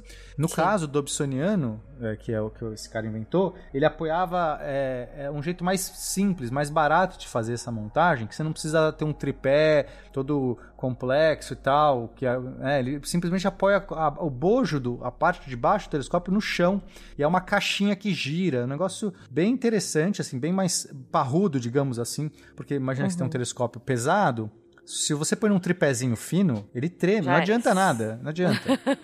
Sim, fora que o vidro vai cair, não vai dar bom. Exato, é. isso é uma coisa tá. interessante, que é o seguinte, é, as pessoas às vezes elas compram telescópios e, sei lá, pensando no espelho, certo? A primeira coisa que. Aliás, antes, antes disso, dica, dica para você que quer comprar um telescópio, né? É, não vá pelo número de vezes que ele amplia. Esse é o primeiro erro, né? O, o fabricante vai colocar, ah, o telescópio amplia 500 vezes. Ok. Aí você pode compra. ver a formiga na lua. É, você fala, nossa, é esse tá. que eu vou comprar. Gente, calma. O que você tem que ver, a primeira coisa que você tem que ver do telescópio é o tamanho do espelho. Porque não adianta nada ele aumentar 500, 300 vezes e o espelho ser tão pequeno que você está aumentando um borrão 300 vezes, tá? Então, o que, que é o importante do seu telescópio? O quantidade, a quantidade de luz que ele capta. E isso é o tamanho do espelho. Isso é muito fácil de você ver porque é o tamanho do tubo. Quer dizer, aliás, não necessariamente. É, Hum. se, o se o tubo for pequeno, certamente o espelho é pequeno. Agora, se o tubo for grande, talvez o, o espelho seja pequeno, porque é uma sacanagem que esses fabricantes de telescópio fazem. Coloca um Hum. tubo largo e lá no meio coloca o espelho pequeno. Aqui coloca o espelhinho, aquele espelhinho laranja de. É, é uma sacanagem. Não, gente, é sério isso, porque tem um que tem de, de gente querendo comprar um telescópio barato. Ah, achei aqui em promoção, aumenta 500 vezes, tem um tubo grande. Você vai ver o espelho lá dentro. É um espelhinho, certamente. É o espelhinho de feira, aquele laranjinho. É o de feira. Então, assim, gente, Ok. é, primeira coisa, vai comprar um telescópio, dá uma olhada no tamanho do espelho dele, tá? E aí, quanto maior, no geral, melhor. Claro que se o espelho for de baixa qualidade, também não quer dizer nada. E aí você tem que ver. é, Enfim, eu não, aqui não é um guia pra comprar telescópio, aqui é um guia pra não ser enganado. porque comprar telescópio é muito complicado. Se você quiser né, fazer uma pesquisa e tal, na outra acho que vai ter muito mais dica pra dar. Mas o mais importante aqui é, primeira coisa, o tamanho do espelho é o que vai dar essa capacidade de resolução, capacidade de enxergar alguma coisa, tá? Tá. E aí, não adianta nada você for lá, comprei o espelho grande, comprei o parrudo, marca boa, vou pôr nesse meu tripézinho de luz aqui que eu, que eu economizei, né? Assim, eu tive que gastar no telescópio. Aí eu tive que não, não tinha dinheiro pra comprar um tripé, uma montagem decente, comprei aquela lá do AliExpress. Gente, Ok. não adianta nada. Por quê? Porque qualquer. Se você tem um telescópio bom, bom, qualquer tremidinha que você der, você perdeu a sua qualidade. Porque ele vai ficar balançando ali, ó. E você vai pôr o olho. Quando você pôr o olho no telescópio, você vai ver uma, a estrela, o planeta dançando loucamente. Então Não. não adianta. A montagem, que é esse apoio, esse tripé, ele tem que ser da mesma capacidade, do mesmo nível do seu telescópio. Então, são caríssimas também. Um telescópio caro, com altas resolução, vai precisar de uma montagem cara. Por isso que Tá. o Dobsoniano era um, um jeito de fazer um telescópio mais barato, mesmo com alta capacidade, com alta qualidade. Por quê? Porque daí meio que você encurta o tamanho do tripé, o tripé praticamente não existe, você monta o telescópio no chão, uma base rotativa grande no chão, e aí é um jeito de você falar, olha, meu, meu telescópio não tem tripé e ele não vai tremer porque ele tá, tipo, quase que ancorado no chão. Uhum. É isso, desculpa, fiz um, um adendo grande, mas acho que era bom as, as pessoas entenderem isso. Ok, ok. É, esse- resumindo, né, o montagem é, é- é a estrutura que vai sustentar e movimentar o seu telescópio. Não é só sustentar, é movimentar. Essa montagem tem que ser robusta, né, Uhum. e suave, com movimentos suaves. Senão você pode ter um instrumento mais poderoso, você não vai ver nada. Como vai tremer, feito, né, você desiste, você chuta o telescópio e desiste dele logo. Ô, dó. Tá, então a montagem é muito importante. É. Ok. Inclusive, se você for comprar no Brasil, gente, não compra montagem de madeira vinda de fora, não, porque a madeira que eles botam é uma madeira que chega aqui no nosso país, a umidade acaba com ela. Compra tripé de alumínio, tá? se for comprar tripé. Sai de casa, vai agora pro seu quintal, vai pro telhado, vai pra uma calçada e olha pra cima, olha pro céu. A, a estrela vai parecer um pouco turva, mas ela tem um longo rastro saindo dela. Essa é a cauda do cometa. Ok. E como é que funciona essa montagem, então? Porque você falou que é importante pro movimento também, né? Isso. Como é que é o movimento de um telescópio? Exatamente, ela tem que ter eixos. Todo, todas essas montagens vão ter pelo menos dois eixos que Uhum. vão movimentar o instrumento. O mais simples é você fazer um eixo vertical e um horizontal, tipo máquina fotográfica ou máquina Tá. de câmera de vídeo. Esse é, é fácil, mas o, o céu não move assim, né? Infelizmente não move assim. É. É. Você tem que A inclinar. não ser que você esteja no polo, talvez. Aí você se Exato. deu bem. No polo você deu bem, seu telescópio vira. Agora, você tem que botar os eixos paralelos aos- ao, eixo de rotação da Terra. Um deles, pelo menos, tem que ser paralelo ao eixo de rotação da Terra para que você possa fazer um movimento em torno desse eixo e acompanhar a noite toda lá o seu ácido. É assim, só, só para o pessoal que nunca observou entender que é, quando você tá vendo lá uma- um objeto no céu, uma estrela, a lua, tanto faz, é, você vai lá, alinhou, às vezes demora para alinhar, você tem que usar uma lunetinha, um uma outro telescópio né, menorzinho para ter uma noção mais ou menos onde você está apontando, o seu telescópio grande, a gente chama de buscadora. Aí você foi lá, alinhou, tal, não sei o que, travou, beleza, vou observar a lua. Passa um minuto, dependendo da ampliação que você tá, a lua já foi embora. assim, é rápido, Tá. você fala assim, ué, mas a lua demora pra andar. Não demora. Quando você tá no- numa ampliação grande, ela anda, mas ela vai. Se você tá com uma estrelinha, às vezes tá com uma estrela alinhada ali, aí você vai mostrar pro amigo, ah, aqui ó, vem, vem, vem, vem. Quando ele olha, ué, não tem nada aí. Como não tem nada? Aí você, já saiu. Aí você, e, e vai embora. Jujuba, o negócio vai embora. Então é por Gente. isso que o que o Naoto tá falando é, se você tem uma montagem que o, eixo, um dos eixos do telescópio já tá na mesma orientação do céu, no mesmo ângulo que o céu gira, aí pra você caçar a lua, é só você girar um pouquinho. Ah, ela tá, Tá. pra cá, gira mais um pouquinho. Agora, se você não tá com ele alinhado, pra você caçar a lua, você tem que girar em dois eixos, porque um eixo entendi. tá indo pra cima, o outro pra direita, só que a lua tá indo na diagonal. Então você tem que ficar combinando dois movimentos. Nossa, só que quando você tá entendi. enxergando, você ainda enxerga ao contrário, né? Você tem é estranho. A sua mão quer levar o telescópio pra direita pra você girar a lua pra direita, só que é o contrário. Então no Nossa. final você fica, ah, vai pra cá, vai pra cá, mexendo em dois eixos, você não acha. Então a importância de você ter uma montagem que você consiga alinhar é, com um dos eixos da rotação da Terra, que a gente chama de montagem equatorial, é pô, vai te dar um tempo de observação bom, uma qualidade de observação boa, né? Uhum, Jujuba, uhum. imagina, Bom, imagina o seguinte, ó, essa montagem equatorial. É, é, Tá. Faz uma arminha com a mão. Imagina que o teu, Tá. dedo, o teu dedo indicador, você aponta Hum. pro mesmo ponto no céu onde o, o eixo da Terra tá girando, né? Assim, Tá. ima- imagina que você tá numa, numa cadeira dessas de escritório que gira, né? Você começa a girar assim, você olha pra cima, você vai ver que tem um ponto no teto que todo o resto tá girando em volta daquilo, né? Esse é mais ou menos o seu Uhum. Sim. eixo de rotação. Tipo, a lumi- tem uma luminária em cima da sua cabeça. É, tá, tá tudo girando em volta daquele ponto, né? Então, se a gente. Agora, aqui que a gente tá no hemisfério sul, se você olhar pro céu e acompanhar o movimento que o céu faz à noite, por causa da rotação da Terra, você vai ver que tem um ponto lá, que é o que a gente chama de Polo Sul Celeste, que é esse ponto onde fica rodando em volta. No Polo Norte é o Polo Norte Celeste. Então você aponta, Tá. imagina que você aponta seu dedo indicador pra esse ponto e o seu dedão é o tubo do seu telescópio que vai achar a estrela que você quer acompanhar, entendeu? A Entendi, seu- entendi. Então o seu dedão apontou pra estrela, Saquei. quando a Terra girar, você basta girar teu pulso, que você continua na mesma linha onde essa. Não precisa ser só a minha, tá, gente? Pode ser o L também. Eu não gostei desse- dessa referência de arminha. Não esquecer isso. Fa- faz o É. L. O L funciona. Fazer um L, gente. É um L, valeu, Um Guaxa. L, Obrigado. vai. Obrigado. Tirou essa impressão ruim que ficou. Começar de boa. novo. L de Lennon, ninguém vai esquecer. É. Faz um L de Lennon da mão, aponta o indicador para o eixo de rotação da Terra e o seu dedão é o telescópio que você vai apontar para tua estrela. Quando a estrela andar no céu por causa da rotação da Terra, é, você basta girar seu pulso, entendeu? Que daí você vai chegar no ponto onde a estrela estava.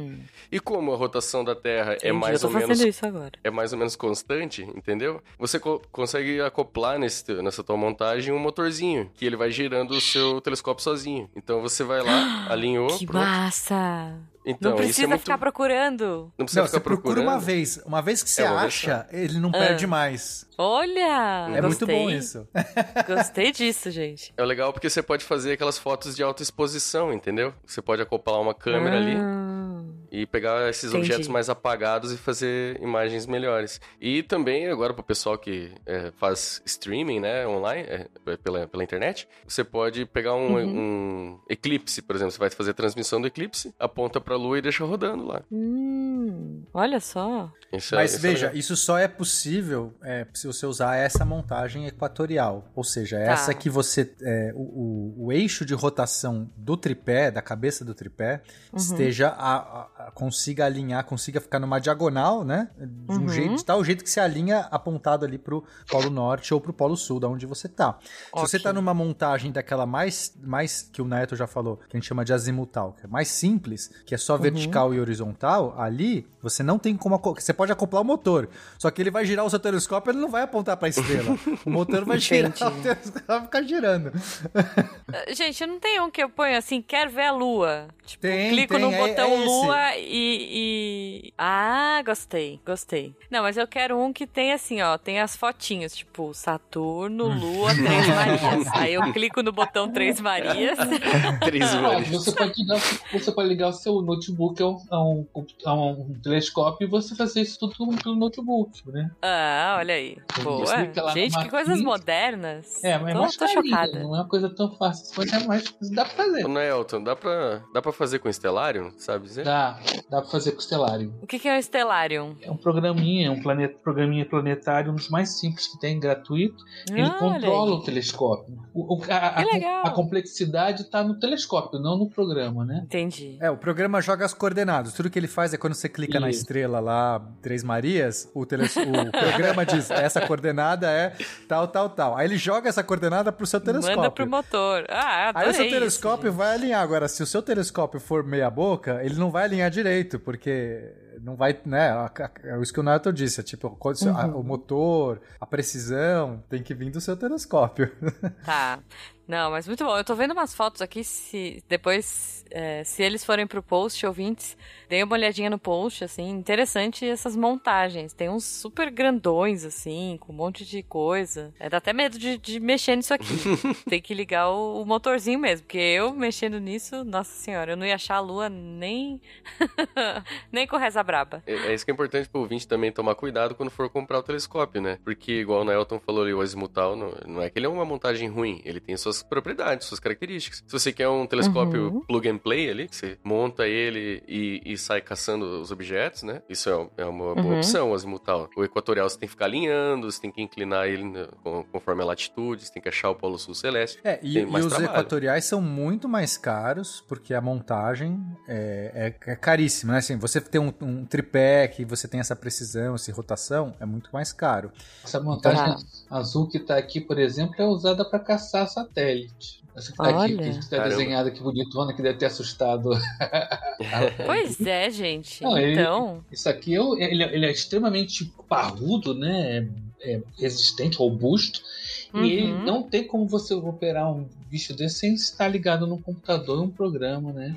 Então, mas, mas É. isso não precisa, gente. Você, você com um motorzinho simples, numa montagem equatorial bem alinhada, com as técnicas que você aprende com o tempo, não é muito difícil, você consegue fazer. Com o azimutal também, se você quiser olhar a Lua, não precisa de. Você vai usar o equatorial se você tiver vontade de fazer fotografia, por exemplo. Usa um binóculo aí, né? É, é, vou, binó- binóculo é mais simples ainda, mas é, se você quiser fazer uma, uma fotografia de estrelas, né, aí com aquelas galáxias bonitas, aqueles planetas, Uhum. aí você vai precisar de uma coisa que tem um acompanhamento. Vou ter um link aqui do, do artigo que eu fiz sobre o primeiro telescópio. Acho que tem uns Boa. artigos bons aqui que vão ajudar. Esse super telescópio, essa super luneta aí que o Naelton mandou lá no grupo, ah, imagino Hum. que deva ser como a que tem aqui em Porto Alegre, que é bem antiga, tem cento e poucos anos, daqui pelo menos. E, Uhum. óbvio, não tinha motor, não tinha motorzinho elétrico e Stellarium pra tu usar, né? Então, Não. ah, e é um monstro esses troços, pesam sei lá quantas toneladas. Então, o que que eles Uhum. faziam? Eles apontam pro objeto que tu quer, que eu vou acompanhar, vou olhar pra Saturno, bota lá, e daí tem todo um sistema de roldanas e pesos e contrapesos que vão caindo, assim. Sabe aqueles relógios de fazer é relógio de corda, de, de, de pêndulo? Eu me trabalhei Uhum. com um esse. Então, é, eu nunca, eu só, só vi eles fazendo, assim, achei demais. Mas eu dava a corda do telescópio. Nossa, então, e exatamente, não tinha o motorzinho, tu tem que dar a corda, subir aqueles pesos e daí, eh, à medida que aquele contrapeso vai, vai descendo devagarinho, ele vai, o telescópio vai andando pra compensar o movimento da Terra. E tu sempre fica Genial. olhando pro mesmo, é, é muito, muito genial, né? Ah, Esse que eu botei as fotos, lá no, no, no, no Setor Nacional nós tínhamos três cúpulas, a, a 21, 32 e 46, são as aberturas, um de Aham. centímetros, né? A 21 era o mais simples, um instrumento alemão, parrudo pra caramba, aguentou a gente lá. Esse era, era, era com sistema de, de relógio mesmo, relojoaria. O, a 32 com Uhum. motor eletrônico que a gente usou para ver o Harley, né? E a- essa 46 também a gente usou para ver o Harley, mas esse já tem o motor também, porque essa é um monstro, né? A abertura de Nossa. 46 centímetros, imagina, bota aí do seu braço 46 centímetros é a lente. Não, o, o ouvinte vai ver a foto porque vocês vão pôr no post. Eu acho que e são 7 metros, a 21 são 3, 32 são 7, acho que 9 metros. Não tô lembrando agora o tamanho certinho, mas depois eu posso dar esse valor. É, é um bichinho grande. Muito grande. Bom, mas então tá. Então, assim, vocês já me ensinaram que, como que é legal comprar o, o telescópio, vocês já me ensinaram a base, agora pronto. É só olhar a estrela e tá tudo certo. Não é isso? Assim, tem outros tipos de telescópio que misturam é, as características do refletor com refrator. Então ele tem os, as duas é, os dois componentes. Você vai ter espelho e lente. A gente Uhum. chama de Cassegrain. E aí o nome técnico disso é catadióptrico. Olha que nome bonito. Nossa senhora. tá. Você já pode pôr um, um monóculo pra falar nome. Bonito. É, pois é, pois é. Bom que você já vem com a lente ocular. Já vem com a lente ocular. o meu nó. Ai, meu Deus. Desculpa, Ah, gente. meu Deus. Ok. Não, mas é, tirando aquilo que o Pena falou lá atrás, né? Assim, ah, se você tá na cidade é mais difícil, se você tá no interior.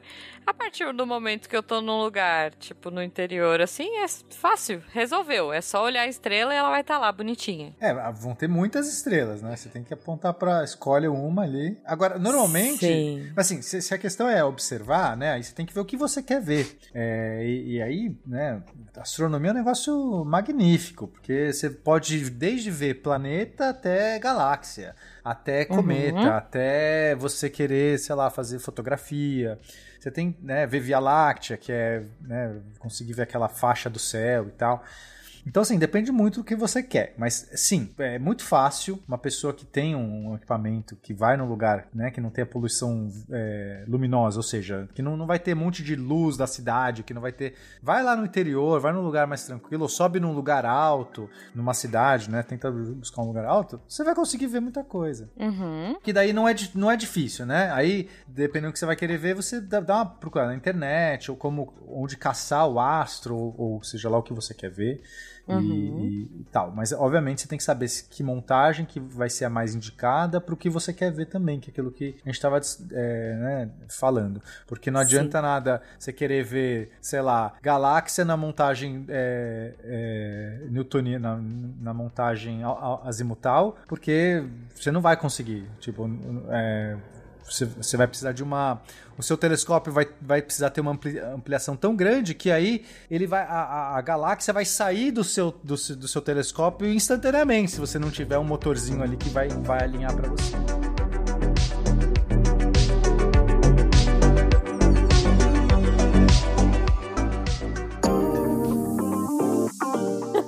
Sam, Sam Hagen. Yeah, that, like Sam's a good guy. He's a nice guy. Oh. He's really cool. He's very down to earth, as we would say. You know, he's, he's very normal.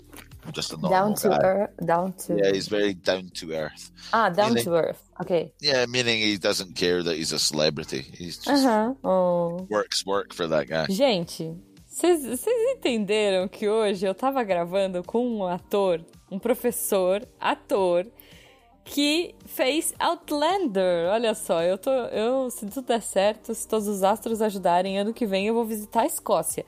Então agora eu só estou procurando professores da Escócia para conversar, porque eu quero dicas de insiders. e hoje eu conheci o Ian, esse professor incrível, que além de morar em Edinburgh, que eu aprendi a, falar Edimburgo agora, Edinburgh. Além de- dele morar lá, ele gravou Outlander, olha só, está gravando as temporadas aí, ele é um Redcoat.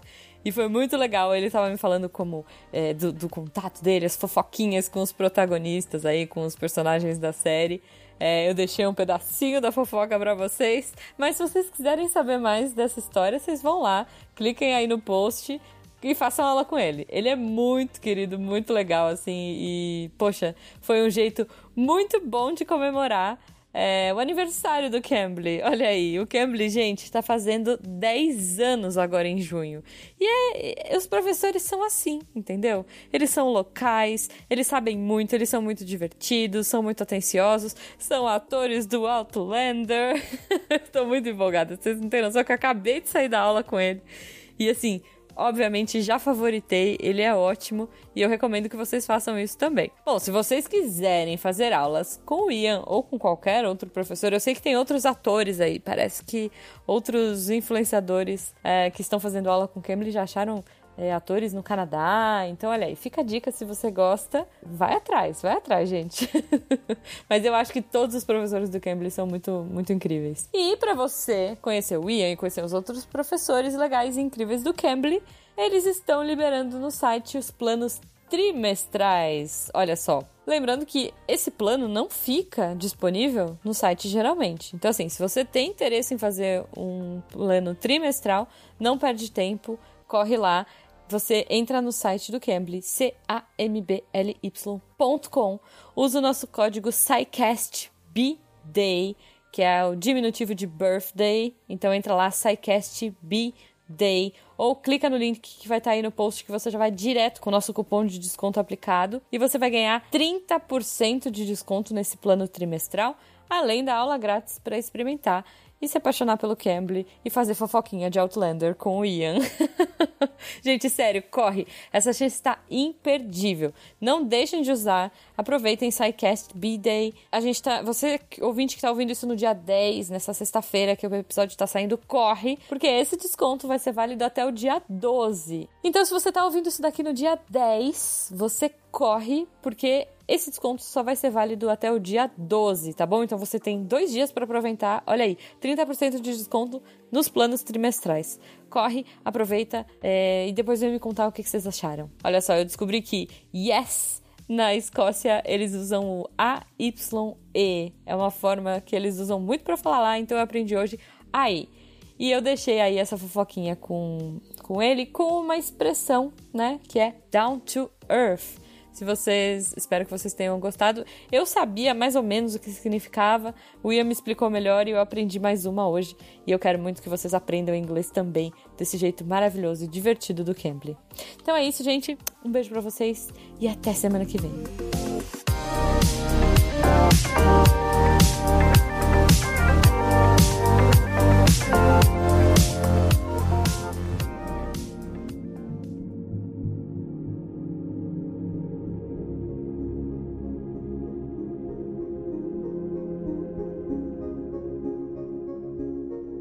Gente, então, então vamos lá. Eu tô num ambiente ideal, eu tô aqui no interior, montei a montagem mais cara aí, pus o motorzinho, pus o estelário, tá tudo certo, tudo bonito. Já sentei aqui na minha cadeirinha para observar a noite.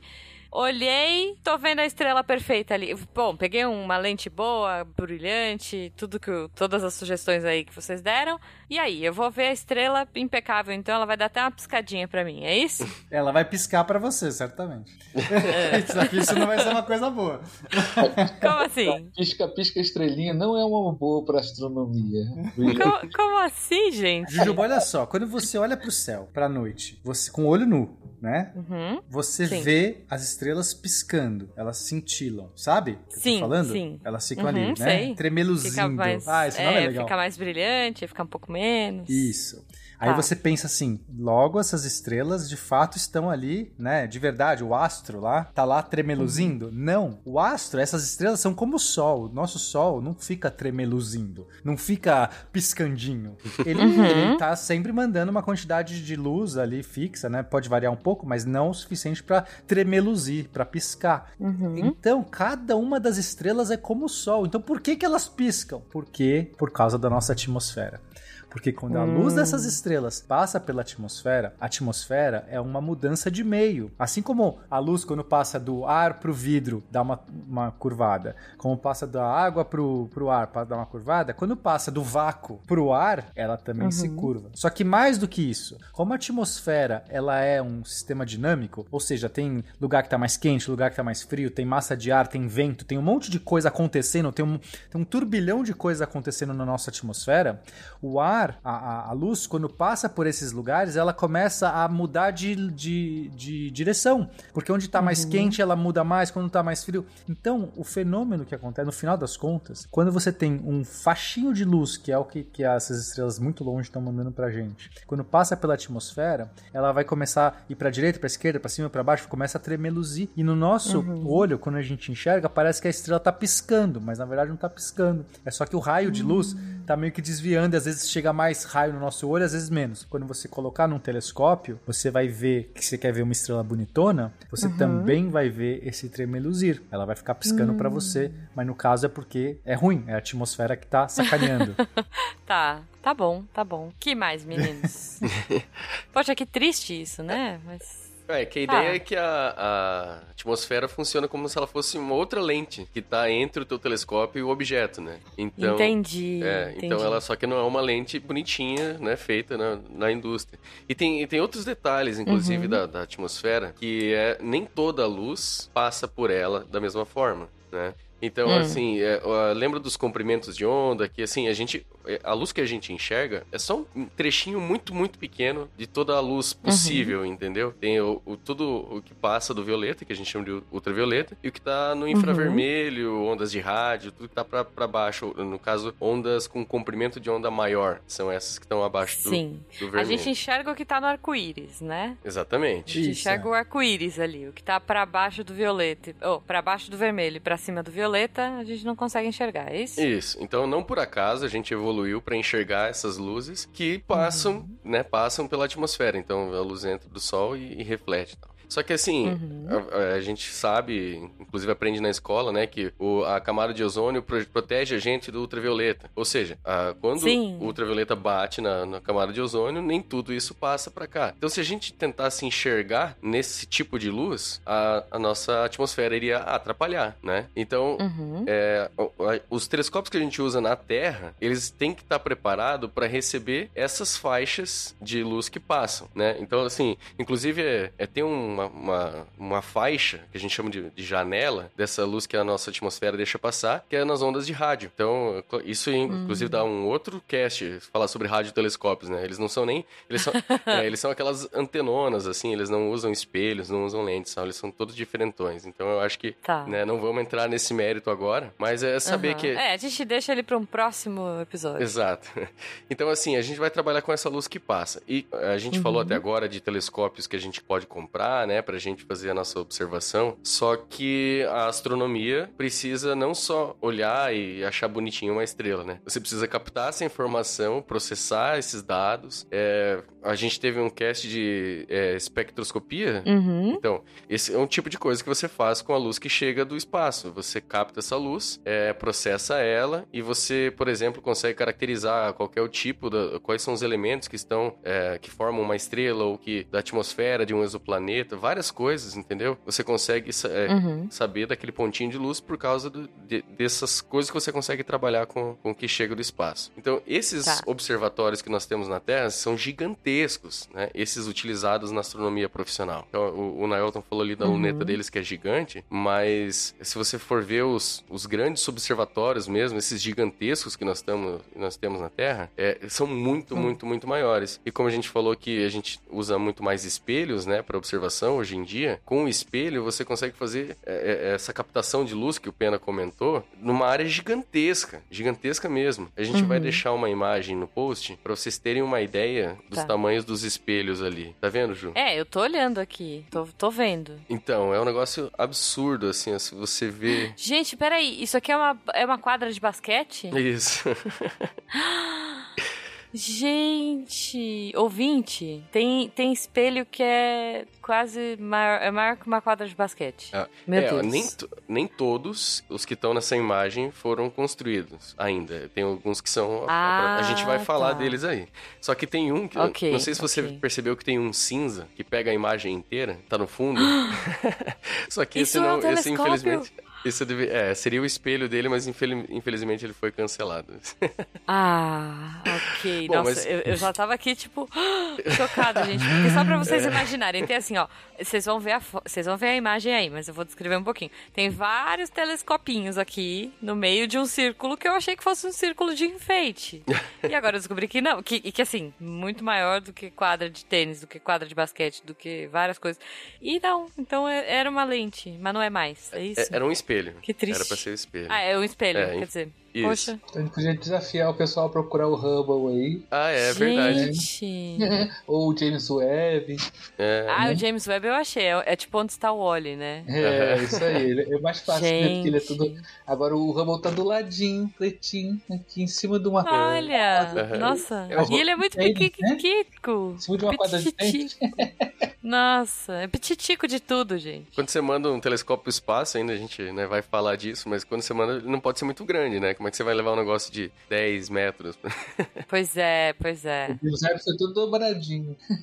É o que a gente tava falando no episódio do origami, né? São Exatamente. estudos aí pra, pra, pra trabalhar esses espelhos pra um dia eles abrirem, quem sabe chegar no tamanho desse grandão assim. Qual é o nome desse? Qual? Esse grandão? Do, do, do gigante aqui. Overwhelmingly Large Telescope. Nossa, overwhelmingly large. Esmagadoramente É grande. nome- É isso. Tipo, grande Faz pra sentido, né? caraca. Isso aí. É grande. É isso. Se ele fosse. É, E, e como ele tá em inglês, gente, é overwhelmingly large. Olha aí. É Cambly. Cambly. Por favor.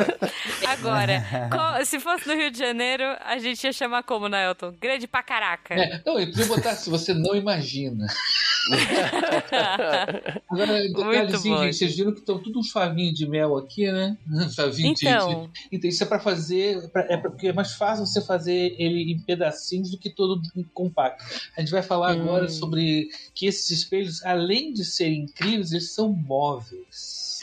né? O, Como acho, assim, acho que os mó- eles, podem ser alterados, a, a curvatura deles pode ser alterada pedacinho por pedacinho, para poder Ah. corrigir aquela história lá da luz, da estrelinha e tal. Que a Entendi, falar. entendi. A brilha, brilha, estrelinha, não vai ficar brilhando, brilhando, não. Você vai dar um jeito, a gente vai dar um jeito em você. Tá pensando que Ah, tá. Então esses favinhos de mel, cada favinho desse é como se fosse um espelho. como um espelho separado. Ah, tá. Imagine você, você porque o que- como é que você faz um espelho? Você derrete pedaços de vidro, pedaços Sim. de sílica. Então você para fazer isso é- é desse tamanho, você tem que fazer um forno gigante. O calor Aham. seria uma coisa absurda. Então você faz as partes separadas e vai juntando. E vai juntando. Olha aí. É caso Então, do- pro ouvinte entender, né? Não é uma lente gigantona. É. São várias lentes menorzinhas, uma do lado da outra. É, exatamente. Olha Inclusive, aí. o, o Hubble ele, ele- já era grande na época que ele foi feito, mas foi, subiu com defeito, a gente pode falar isso depois, foi míope, né? Imagina, imagina você fazer um Tadinho, negócio Precisava gigante. de um óculos. Usaram óculos nele, né? botaram, literalmente botaram um óculos no Hubble, né? Olha aí, Botaram um adorei. no Hubble, e antes dele começar a usar óculos para traduzir as imagens bizarras que ele fazia, tiveram que usar um programa que corrigia a. Tipo assim, se você estivesse funcionando, você veria aí. É, e quem fez isso foi um brasileiro. O cara que trabalhou nisso foi um brasileiro. Ó, fizeram uma gambiarra. Brasileiro adora gambiarra, né? Então. Esse negócio de corrigir imagem, inclusive, é muito usado. É, até que a gente tava falando do brilha, brilha, estrelinha. Uhum. Para corrigir esse fenômeno da atmosfera, você tem como fazer. É, tentar usar um software para ficar é, medindo. né, Primeiro você tenta colocar algum tipo de sensor para medir ah, o movimento da atmosfera. Dá para fazer isso usando raio laser. é, no geral, você aponta um laser para o céu. Esse laser vai começar a brilhar algumas partículas da atmosfera e aí você usa o reflexo do laser que você está usando, voltando para o seu telescópio como uma referência do como seria uma Hum. estrela bra- balançando. Entendeu a ideia, Juba? Tá, é, pera, mais ou menos. Ele. Você cria uma estrela artificial É. no céu. É. Só que você sabe exatamente Entendi. onde ela deveria estar. A hora que a luz dela bate Uhum. no espelho e, e, né, em todos os espelhos, vai pro sensor e, e ela tá um pouquinho pro lado, aí o espelho mo- eh, se movimenta, corrige a posição onde ela deveria estar, e aí toda a Uhum. imagem que você tá fazendo em volta, né, ou do objeto que você tá observando, ela é corrigida ao mesmo tempo, entendeu? Você usa como referência. Hum, tá. Isso aí Não, é saquei, usado. saquei. É, isso é usado em GPS, por exemplo. Que o GPS às vezes te joga para um lado ou para o outro. Se você tem um ponto que você conhece as coordenadas, e aí o GPS lá de- te jogou 17 metros pro lado, você pode pegar tua Uhum. medida e jogar 17 metros pro outro, que você sabe que foi corrigido, entendeu? Ô, Juba, mas olha, como né, você olha essas luzinhas cintilando das estrelas, você percebe que esse, Uhum. essa turbulência é muito rápida, né? Essa modificação, de, essa distorção acontece muito rápido. Então você imagina Uhum. a velocidade de processamento e, de, e dos equipamentos que controlam cada espelhinho desse pra você conseguir corrigir a, a, a imagem. É um negócio absurdo. Tem, é, Nossa. Pois é, pois é. se eu não me engano, o Keck, que fica no, no- no- lá em Mauna Kea, no Havaí, ele consegue fazer correções de duas mil, é, duas mil correções por segundo. É um negócio é, absurdo, é difícil Caramba, de gente. conceber, sabe? Ó, o. Nelton colocou um, um gifzinho ali. Cada pontinho daquele é a posição que para onde vai a estrela, onde fica ela levada pela, pelas distorções. Aí o telescópio tem que ficar compensando isso. O T acaba duplicando. É, esses telescópios que tem vários espelhos têm essa vantagem de você poder manipular cada espelho. Mas mesmo quando você só tem é, um único espelho, você tem como fazer correções por software também, que é uma tentativa de falar assim, ok, a distorção foi pra cá, eu vou tentar compensar isso, Uhum. é, que é essa ideia que foi feito no Hubble. O Hubble tava míope, então como é que a gente tenta alterar essa luz pra corrigir o que ele tá vendo, né? Dá pra fazer Uhum. também. Caramba. Gente, eu tô chocada que, que o Hubble tinha um óculos. Essa correção a gente chama de ó, ótica adaptativa. Uhum. Tá, então quando você dá uma melhorada. É o Melhorator. É o, melhor, a é, o ótica- Enhance. Tá, o Melhorator é a ótica adaptativa. Beleza. Beleza, foi ótimo. Gostei, gostei, gente. É, só que não pode confundir com a óptica ativa. Ih, lá vem. É, você imagina que você pode ter espelhos, é, me- mesmo os espelhos segmentados, né? Toda a estrutura que tem embaixo, ela é uma estrutura pesada. Mas você imagina um espelho único, grandão, né? Porque você vê naquela imagem ali que alguns observatórios têm um espelho só. É, Uhum. Cara, você imagina. Sabe aqueles é, pratos de plástico que você é, carrega bolo? Sabe esses. é, Sei. Então, você segura no. Imagina que você segura no meio dele, as bordas caem, assim, sabe? Pela, pelo peso que ele tem. É, Ele deforma. Uhum. Então você imagina um, um espelho gigante, assim, e que o- o próprio peso da gravidade, ele. A própria ação da gravidade vai fazer ele deformar. Você pode colocar ah, atuadores embaixo, né? Moto- motores e, e pistões que você controla Uhum. esse espelho, é tanto para você corrigir essas distorções gravitacionais, como também você mudar a curvatura do teu espelho. Por isso que é ativo, você faz de propósito, entendeu? A adaptativa Entendi. você tá se adaptando à atmosfera, você é reativo. Uhum. Agora, a óptica ativa você ativamente faz e, e mexe no espelho, entendeu? Só pra, Ah, tá. pra não confundir. Boa, boa. Sai de casa, vai agora pro seu quintal, vai pro telhado, vai pra uma calçada e olha pra cima, olha pro céu. A, a estrela vai parecer um pouco turva, mas ela tem um longo rastro saindo dela. Essa é a cauda do cometa. Gente, tá. A gente tava falando de telescópio, né? A gente falou do, pros ouvintes, os telescópios caseiros, e o Naelton em algum momento falou de observatório. Eu. Pelo que eu entendi, o observatório é um pouquinho maior, o telescópio, né? Eu não vou poder chegar com meu telescopinho caseiro ali, com o meu tripézinho é, do Shopee e, e do AliExpress ali e observar. É outro esquema, é outra, é outra magnitude aí. É, o observatório é- ele é um lugar onde você vai instalar os seus telescópios. Não instala um só, né? você instala vários, geralmente aproveitando Uhum. a infraestrutura do lugar, a qualidade do céu, é, é, a infraestrutura de- manutenção do telescópio, de, Uhum. do, do astrônomo estando lá e tal. E, e tem aquele domo, né, Naelton? Sim, aquilo, aquilo, aquele, aquele domo que cobre o telescópio, ele está protegendo o, o instrumento das variações térmicas de vento, principalmente de vento, né, Uhum. de variações térmicas que podem fazer. Imagine que aquela estrutura toda tem várias partes que dilatam, que contraem. Você vai controlar, né, a- a questão.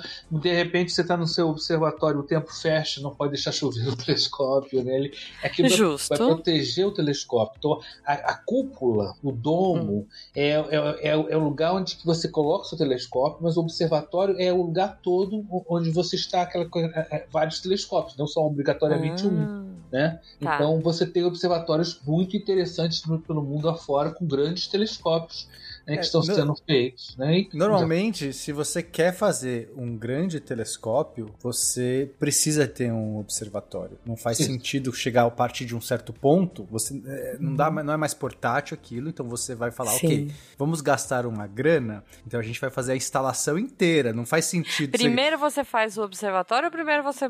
você projeta juntos. pro- Junto, vai meio ao mesmo tempo. É, É, por- porque eu tava pensando, se você fizer o, o telescópio antes, você não tem a proteção Não, ele. Pode até ser que você pode aproveitar um observatório que já existe, aí você troca o telescópio. Mas no geral, Tá. você vai falar assim: vamos fazer aqui um telescópio Um de, sei lá, um metro, um, metro, é, 1,8 metros de diâmetro, que seria né, um telescópio enorme. Uhum. Imagina, 1,80m, é a minha altura de diâmetro o negócio. Vamos fazer. E aí você já pensa na instalação, já pensa na câmera de, de, de espectroscopia que você vai querer fazer, você já pensa em todos os aparelhos e medidas e computadores que você quer junto, entendeu? E aí você Uhum. faz, não faz sentido só ter um sem o outro. Então acho que a gente pode falar agora desses grandes observatórios, esses telescópios gigantes que a gente tem na Terra, né? Que eles Uhum. são realmente incríveis. assim. A, a grande parte deles está em lugares altos, por quê? Porque primeiro você já tem menos atmosfera, né? Quanto mais Uhum. alto você tem menos atmosfera, menos efeitos da atmosfera na sua observação. Também você vai estar longe, no geral, de poluição visual, porque você está lá em cima da montanha. Não vai ter Sim. luz, não vai ter uma luzinha piscando do seu lado te atrapalhando, não vai ter cidade perto. Então também é uma. Sim, pros ouvintes que gostam de GTA, tem, acho que é o 5, né? Que ele que tem um observatório. Você pode subir até, até o observatório. Olha aí, fica a dica pros ouvintes gamers.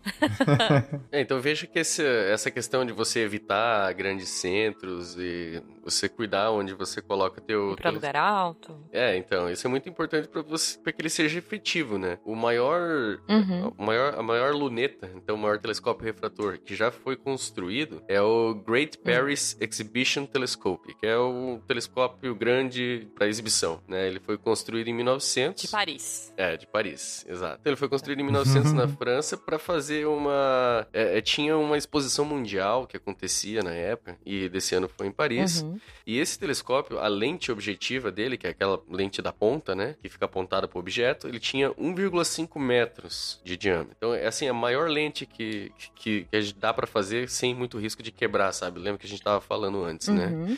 E a distância focal dele, então, praticamente o, o tamanho do telescópio era 57 metros. Ele era um absurdo. assim, Gente. é. Só que ele ficava ali, tem, tem uma foto dele, ele ficava na horizontal, é, e, e- e acabou não tendo muita, muito uso científico nele, né? Até porque ele ficava no centro, é, ele não tinha uma ventilação na- no tubo dele, então às vezes embaçava a lente, tinha alguns Oh. problemas, né? Que triste. Aham. Mas dava pra ver uma formiga na Torre Eiffel, com certeza. Gente, olha o tamanho desse bicho, eu tô muito chocada. O tubo não era apontado pra nada. Você tinha que jogar a luz dentro dele. Ah. né? Tinha um espelho na ponta que a gente chama de siderostato. Então o, o telescópio ficava paradão lá e você ficava jogando a luz pra dentro dele junto com o espelho. Espelho que, que acompanhava o astro. Entendi. Agora é interessante que na foto mostra que tem uma caixona atrás dele, né? Tipo aquelas lambe-lambe Uhum. de fotografia. É exatamente isso mesmo, né? Lambe-lambe, não sei se o pessoal vai saber o que que é aquelas câmeras antigas, né? Ah, é interessante que a gente está falando de telescópios, né? No início era tudo só no olho, né? Mas quando Uhum. começa a aparecer a fotografia, você já começa a usar um recurso maior, que é o que os próximos telescópios, todo nenhum deles jamais. A partir daí a gente já não vai botar mais olho no telescópio, né? É tudo através de registro fotográfico e, atualmente eletrônico. Então a gente está Tá. chegando num nível Uhum. Que mais? O que, que a gente tem aí de telescópios interessantes pra falar, gente? Eu acho que vale mencionar esses maiores mesmo, né? Porque assim, é, é, esses refratores eram utilizados mais no, no início, né? Desses grandes telescópios. Hoje a gente usa basicamente só os, os é, refra- é, refletores, né? Os com espelhos. Mas ainda esses Uhum. antigos ainda tem alguns em operação. Que loucura. O, refre- o refrator, pra gente lembrar, é a lupinha, né? A luneta, é. Ah, é a luneta, isso. Isso. Desculpa. Vamos chamar de Deixa luneta pra não frase, editor. confundir. É. O refrator que a gente tá falando é a luneta, certo? Exatamente. Isso. O- Beleza. O, o, o maior que a gente tem em operação hoje é do Observatório de Yerkes, nos Estados Unidos. E ele foi construído em Uhum. 1897. Então a lente dele já tem 1,02 centímetros. Caraca. É, e ele tem 19,4 metros de comprimento. Veja que aquele 57 metros lá era totalmente Nossa. descabido, né? Não- Pois é, pois é. É, esse ainda tá em operação. Tem o telescópio solar sueco, que ele é todo diferentão também. Ele é bem interessante. Também tem 1,2m de, de diâmetro. E a distância Uhum. focal dele tem 15 metros. E eu acho que é, vale mencionar só mais o, o do telescópio naval dos Estados Unidos, que foi usado para descobrir Uhum. Phobos e Deimos, né, as luas de Marte. E o do observatório Lowell, que foi utilizado na descoberta do Plutão, né? Então eu acho que esses... Coitado. Aí descobriram que ele não era planeta. É um. Então, mas o- os legais mesmo, hoje, são os Hum. refletores, porque eles são muito maiores, é, tem uma tecnologia embarcada muito mais complexa, né? Então, como já foi comentado antes, é, geralmente eles utilizam aqueles segmentos, apesar de existirem sim os... Inclusive, o maior desses telescópios refletores que a gente tem na Terra é o Grande Telescópio Canárias, que fica nas Ilhas Canárias, e ele tem, Uhum. é, ele tem um espelho de 10.4 metros segmentado em 36 pedaços, sabe? Hum, Só que é que a gente falou que é tipo um favinho de, de espelho, né? Isso, ele tem, ele tem os pedacinhos. Ele- E ele trabalha é, sozinho, porque a gente vai ver que também você, ao invés de você fazer um telescópio muito grande, você pode fazer mais de um, trabalhar ele Uhum. em conjunto e aí eles formarem, a gente chama a técnica de interferometria. Você pega a Uhum. luz que um capta e a luz que o outro capta, faz elas interferirem uma na outra e ampliar o sinal. E aí você consegue fazer um Ah. virtualmente um telescópio muito maior, entendeu? Com uma combinação de, de, de mais de um telescópio. Então, Que loucura, é, gente. não, é muito legal. É, então, essa técnica de interferometria foi que foi utilizada naquele Event Horizon Telescope, que é o que tirou as, é, as fotos dos buracos negros, né? Que saíram recentemente o da Sagitários à Estrela. Então é. Que não eram fotos, né? Vamos guardar isso. Isso. Não eram fotos. Isso. é. Mas em- é, eles, eles coletaram os dados da, né, em conjunto, utilizando essa técnica de interferometria, o que fez o telescópio ter virtualmente o tamanho da Terra. né? Então, por isso que foi possível fazer. Nossa. um, né, É, são radiotelescópios. A gente vai ter chance de conversar sobre eles mais no outro episódio. Ok, ok. É. Olha aí, vocês cavando mais episódios. Adoro.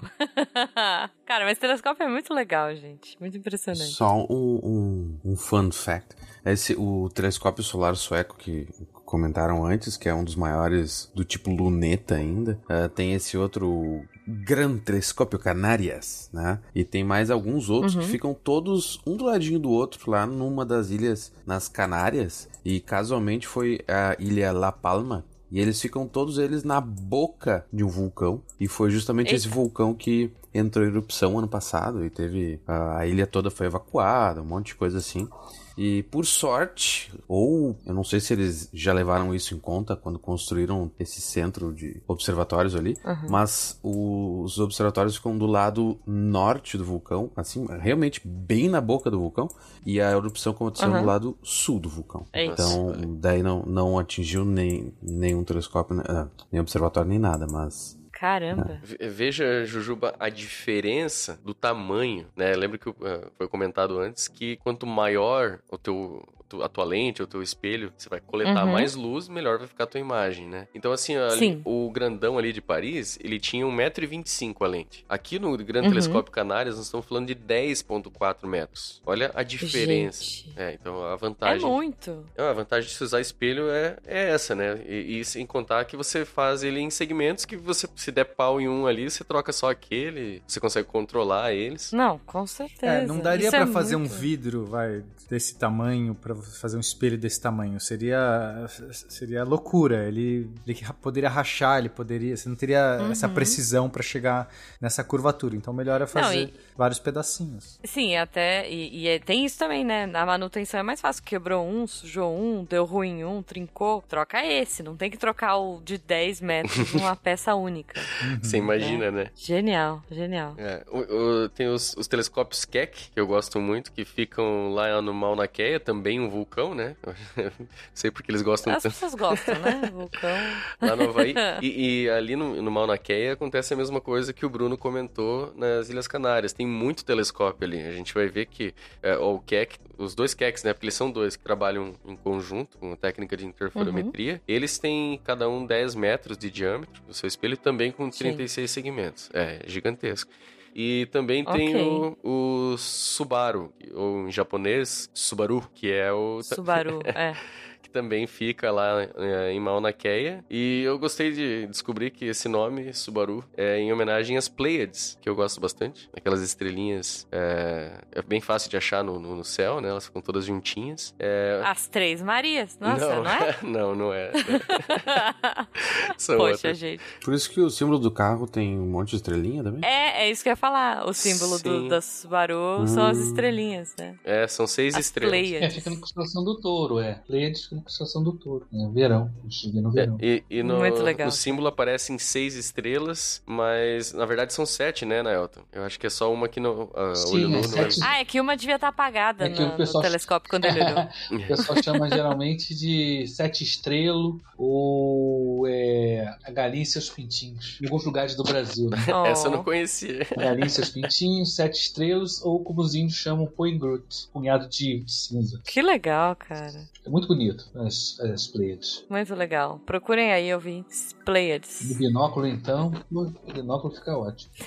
É, e, e então esse o Subaru, ele tem 8.2 metros. Veja, é menos, né, que, que o Keck Uhum. e o telescópio Canales, mas mesmo assim, né, gente, 8.2 metros. O espelho tem quase 23 toneladas. É. Nossa, gente. E, o- e o que eu acho bem legal Ok. do, do, do Subaru é que ele tem uma grande capacidade de você é, ligar equipamentos nele, né? Porque a gente não comentou agora, mas hoje em dia ninguém mais vai lá no telescópio e mete o olho, né? Não tem mais isso. Ah, Você- que triste, né? Não, você conecta, você conecta no, no- no- no- Passa por equipamentos, porque você vai ter o espectrógrafo que a gente comentou antes, né? Outros equipamentos que vão fazer Uhum. outros tipos de análise. E esses dados vão ser coletados e mandados pro, pro computador, pra, pra central de operação, né? E normalmente não fica nem no mesmo lugar lá que o, que o telescópio, né? O telescópio tá lá em cima. Não, mas faz sentido, Claro. Leno. Porque as pessoas estão lá enquanto elas esperam o resultado, elas estão assistindo Netflix, né?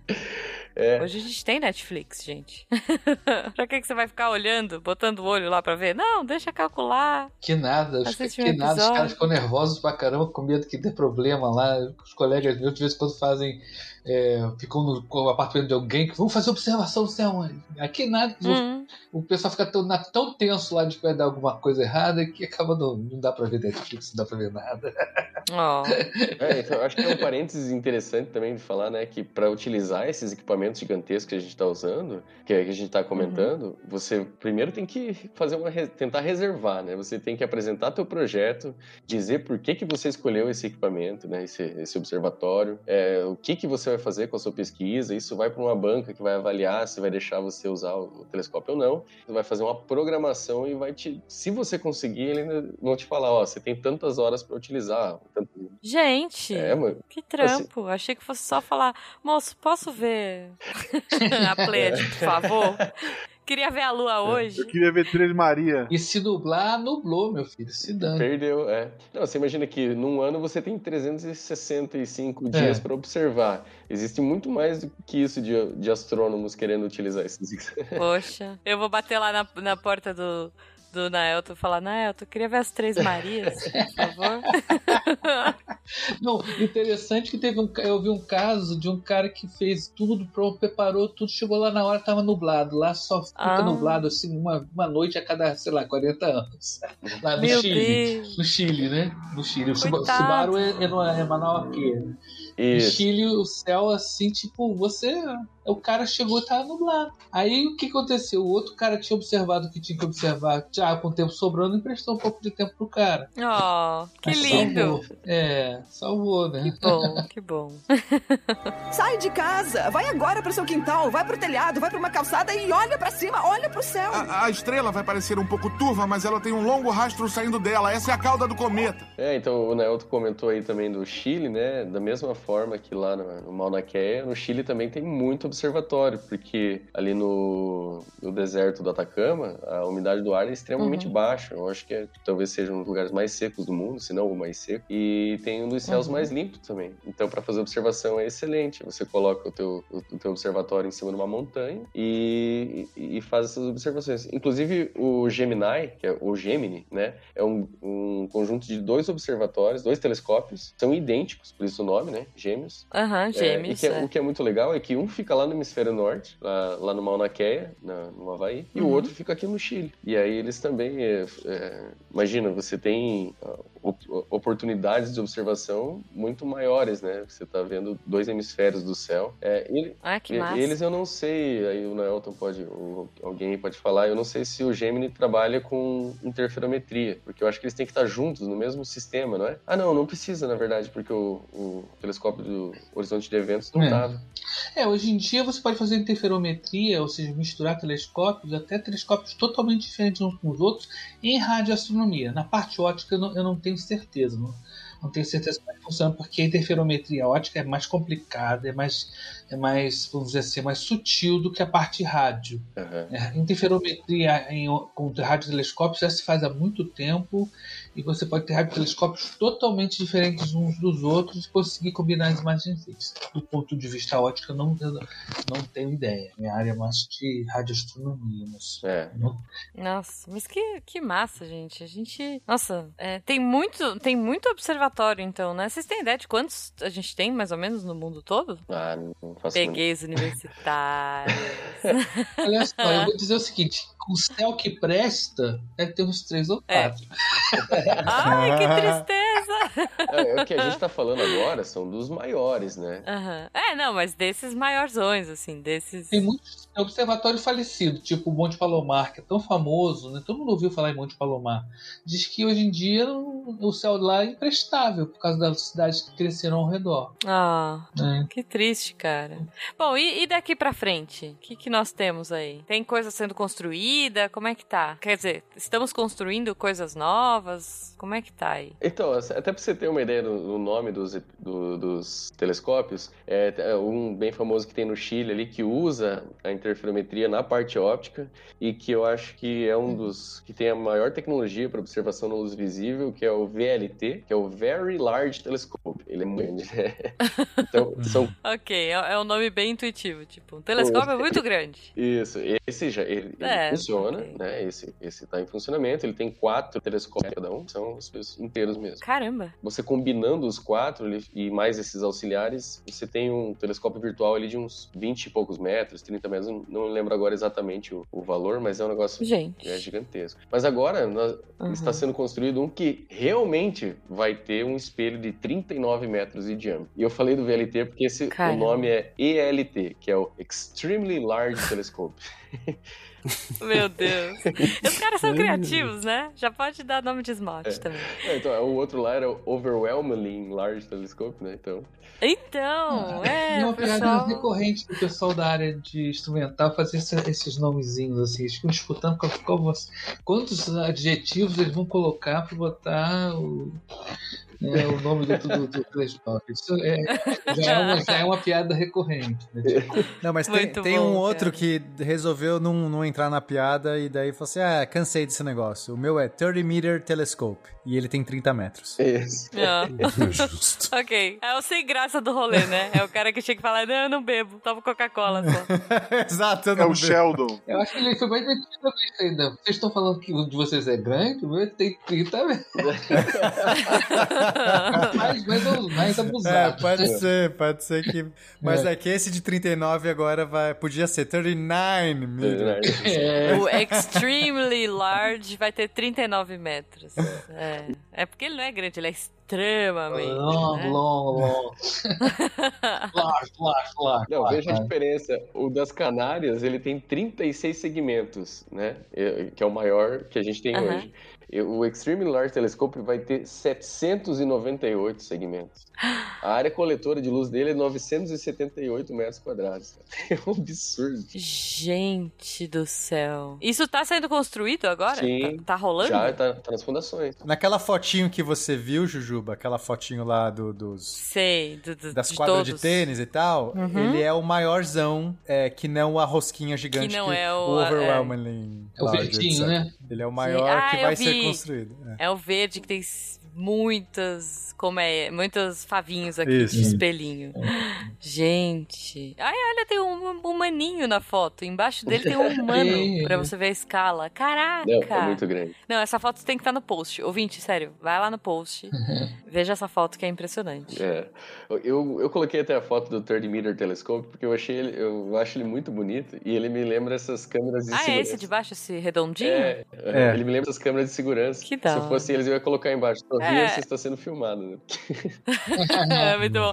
É, eu ia falar que ele parece um escafandro, mas realmente parece mais uma câmera de segurança. Eu achei, É. eu achei ele muito bonitinho. Muito bonitinho, cara. E o, É isso. aí tem mais dois que estão sendo construídos, que é dessa próxima geração. Um é o Giant Magellan Uhum. Telescope, que é o é, telescópio gigante de Magalhães. O legal desse é que eles têm Uhum. financiamento brasileiro, né? A FAPESP tá Olha participando só. do projeto. Aham. Massa. Ah, muito legal. E o outro, Bom, pelo, pelo menos estava, não sei se ainda está. é, Faz bom, tempo isso, não.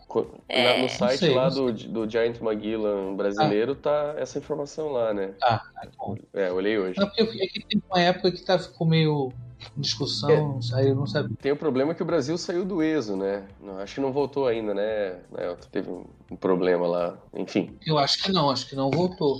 Então eu acho que tá meio pendurada essa, participação aí, mas eu não sei. Poxa. É, é é parecido com a nossa história na estação espacial, né? Era pra gente participar, a gente só tinha que fazer um negocinho lá, pagar um negócio e não. E de- deu os canos, né? Foi. O pessoal da Sociedade Brasileira recentemente ele brigando muito por vários desses telescópios, não sei especificamente desse aí. Eu sei que a gente ficou fora de vários projetos que estavam já encaminhados. Eu não sei como é que está agora. É, muito triste. Mas eu, É. eu, do- pelo menos do GMT aí, do Giant Magellan Telescope, eu acho que a gente ainda tá participando. Então, uma boa É notícia aí. Pelo menos isso. É. Uhum. E aí, por último, desses próximos grandões, é o Vera C. Rubin Observatory, ou Rubin Observatory. É, ele é uma homenagem a, Tá. a Vera Rubin, que é uma das a- uma astrônoma que participou muito, ela foi pioneira na, na- no estudo de rotação de galáxias e o trabalho dela, inclusive, ajudou a, a desenvolver a ideia da matéria escura, né? Porque ela que fez os... Que da hora. Olha aí, já fica mais. Vocês estão puxando mais um episódio, né? Episódio de biografia do Vera Rubin. Tá bom. Gosto. Seria muito legal. então, esse, ó, você vai ver que o espelho dele não é tão grande, é 8.4 metros, perto daqueles outros, né, de 25, que é o Giant Magellan, É, e é. 30 metros. Não é. Só que esse tem, ele tem algumas características peculiares, porque ele tem um visão muito grande, ele, ele pega um do céu muito, muito grande. E ele consegue varrer o céu inteiro em três dias de observação. Então, Caramba. é, é, e a câmera dele tem 3.200 megapixels. É um negócio absurdo. Ah, o próximo Xiaomi deve ter igual. Isso aí é. Isso aí É, deve ser Xiaomi 2023, vai ter isso aí. Caraca, 3 mil. Peraí, deixa eu pensar. 3.200 megapixels. Imagina o, quantos gigas deve ter uma imagem. Então, Desse isso é um telescópio, problema. cara. É um problema porque a ideia, a, a previsão é que ele produza até 20 terabytes de dados por dia. Então tá tendo até uma. Eu não sei se Caraca. isso foi resolvido já, mas eu lembro que tava tendo uma, uma discussão aí, uma briga, né, entre a Amazon e a Google pra ver quem que ia fornecer o servidor pra esse povo aí. Porque imagina, como é que você vai. Gente, pois é, imagina. É muita coisa. Aí você tira uma foto não fica boa, né? Que, que tristeza, cara. 20 tera pro lixo. Na hora que bateu, piscou. É isso, a estrelinha piscou. É, então, a, a ideia desse, uma da- das ideias desse observatório é fazer várias imagens do mesmo objeto, do- da mesma região. Ali eles falam até 800 imagens do mesmo objeto, que é para você ver aqueles, é, aqueles objetos que estão se movendo. Por exemplo, os NEOs, que são os Near Earth Objects, ou objetos que estão próximos da Terra, né? São pequenos corpos ali, asteroides, pequenos, né? Pequenos objetos que estão orbi- orbitando. Aliens. aliens também que são pequenos e você consegue perceber ele pelo, pelo movimento. Então, se você tirar várias imagens desse mesmo objeto, você vê ele se movimentando, você consegue fazer um- uma boa estimativa de qual é a órbita deles, né? E com essa câmera super potente, então a ideia é, sei lá, é, não consigo nem dar um Saber número. quais estão em rota de colisão com a Terra, por exemplo. Por exemplo, isso, né? Então, descobrir novos é, desses objetos, que a gente chama de NEOs, e também caracterizar melhor as órbitas daqueles que a gente já conhece. Mas vocês estão falando de tudo telescópio grande, gente. Vocês não falaram dos, do- dos observatórios brasileiros, que são incríveis, não? Ah, a gente vai deixar pra quem tem propriedade, né? Cri, cri, cri.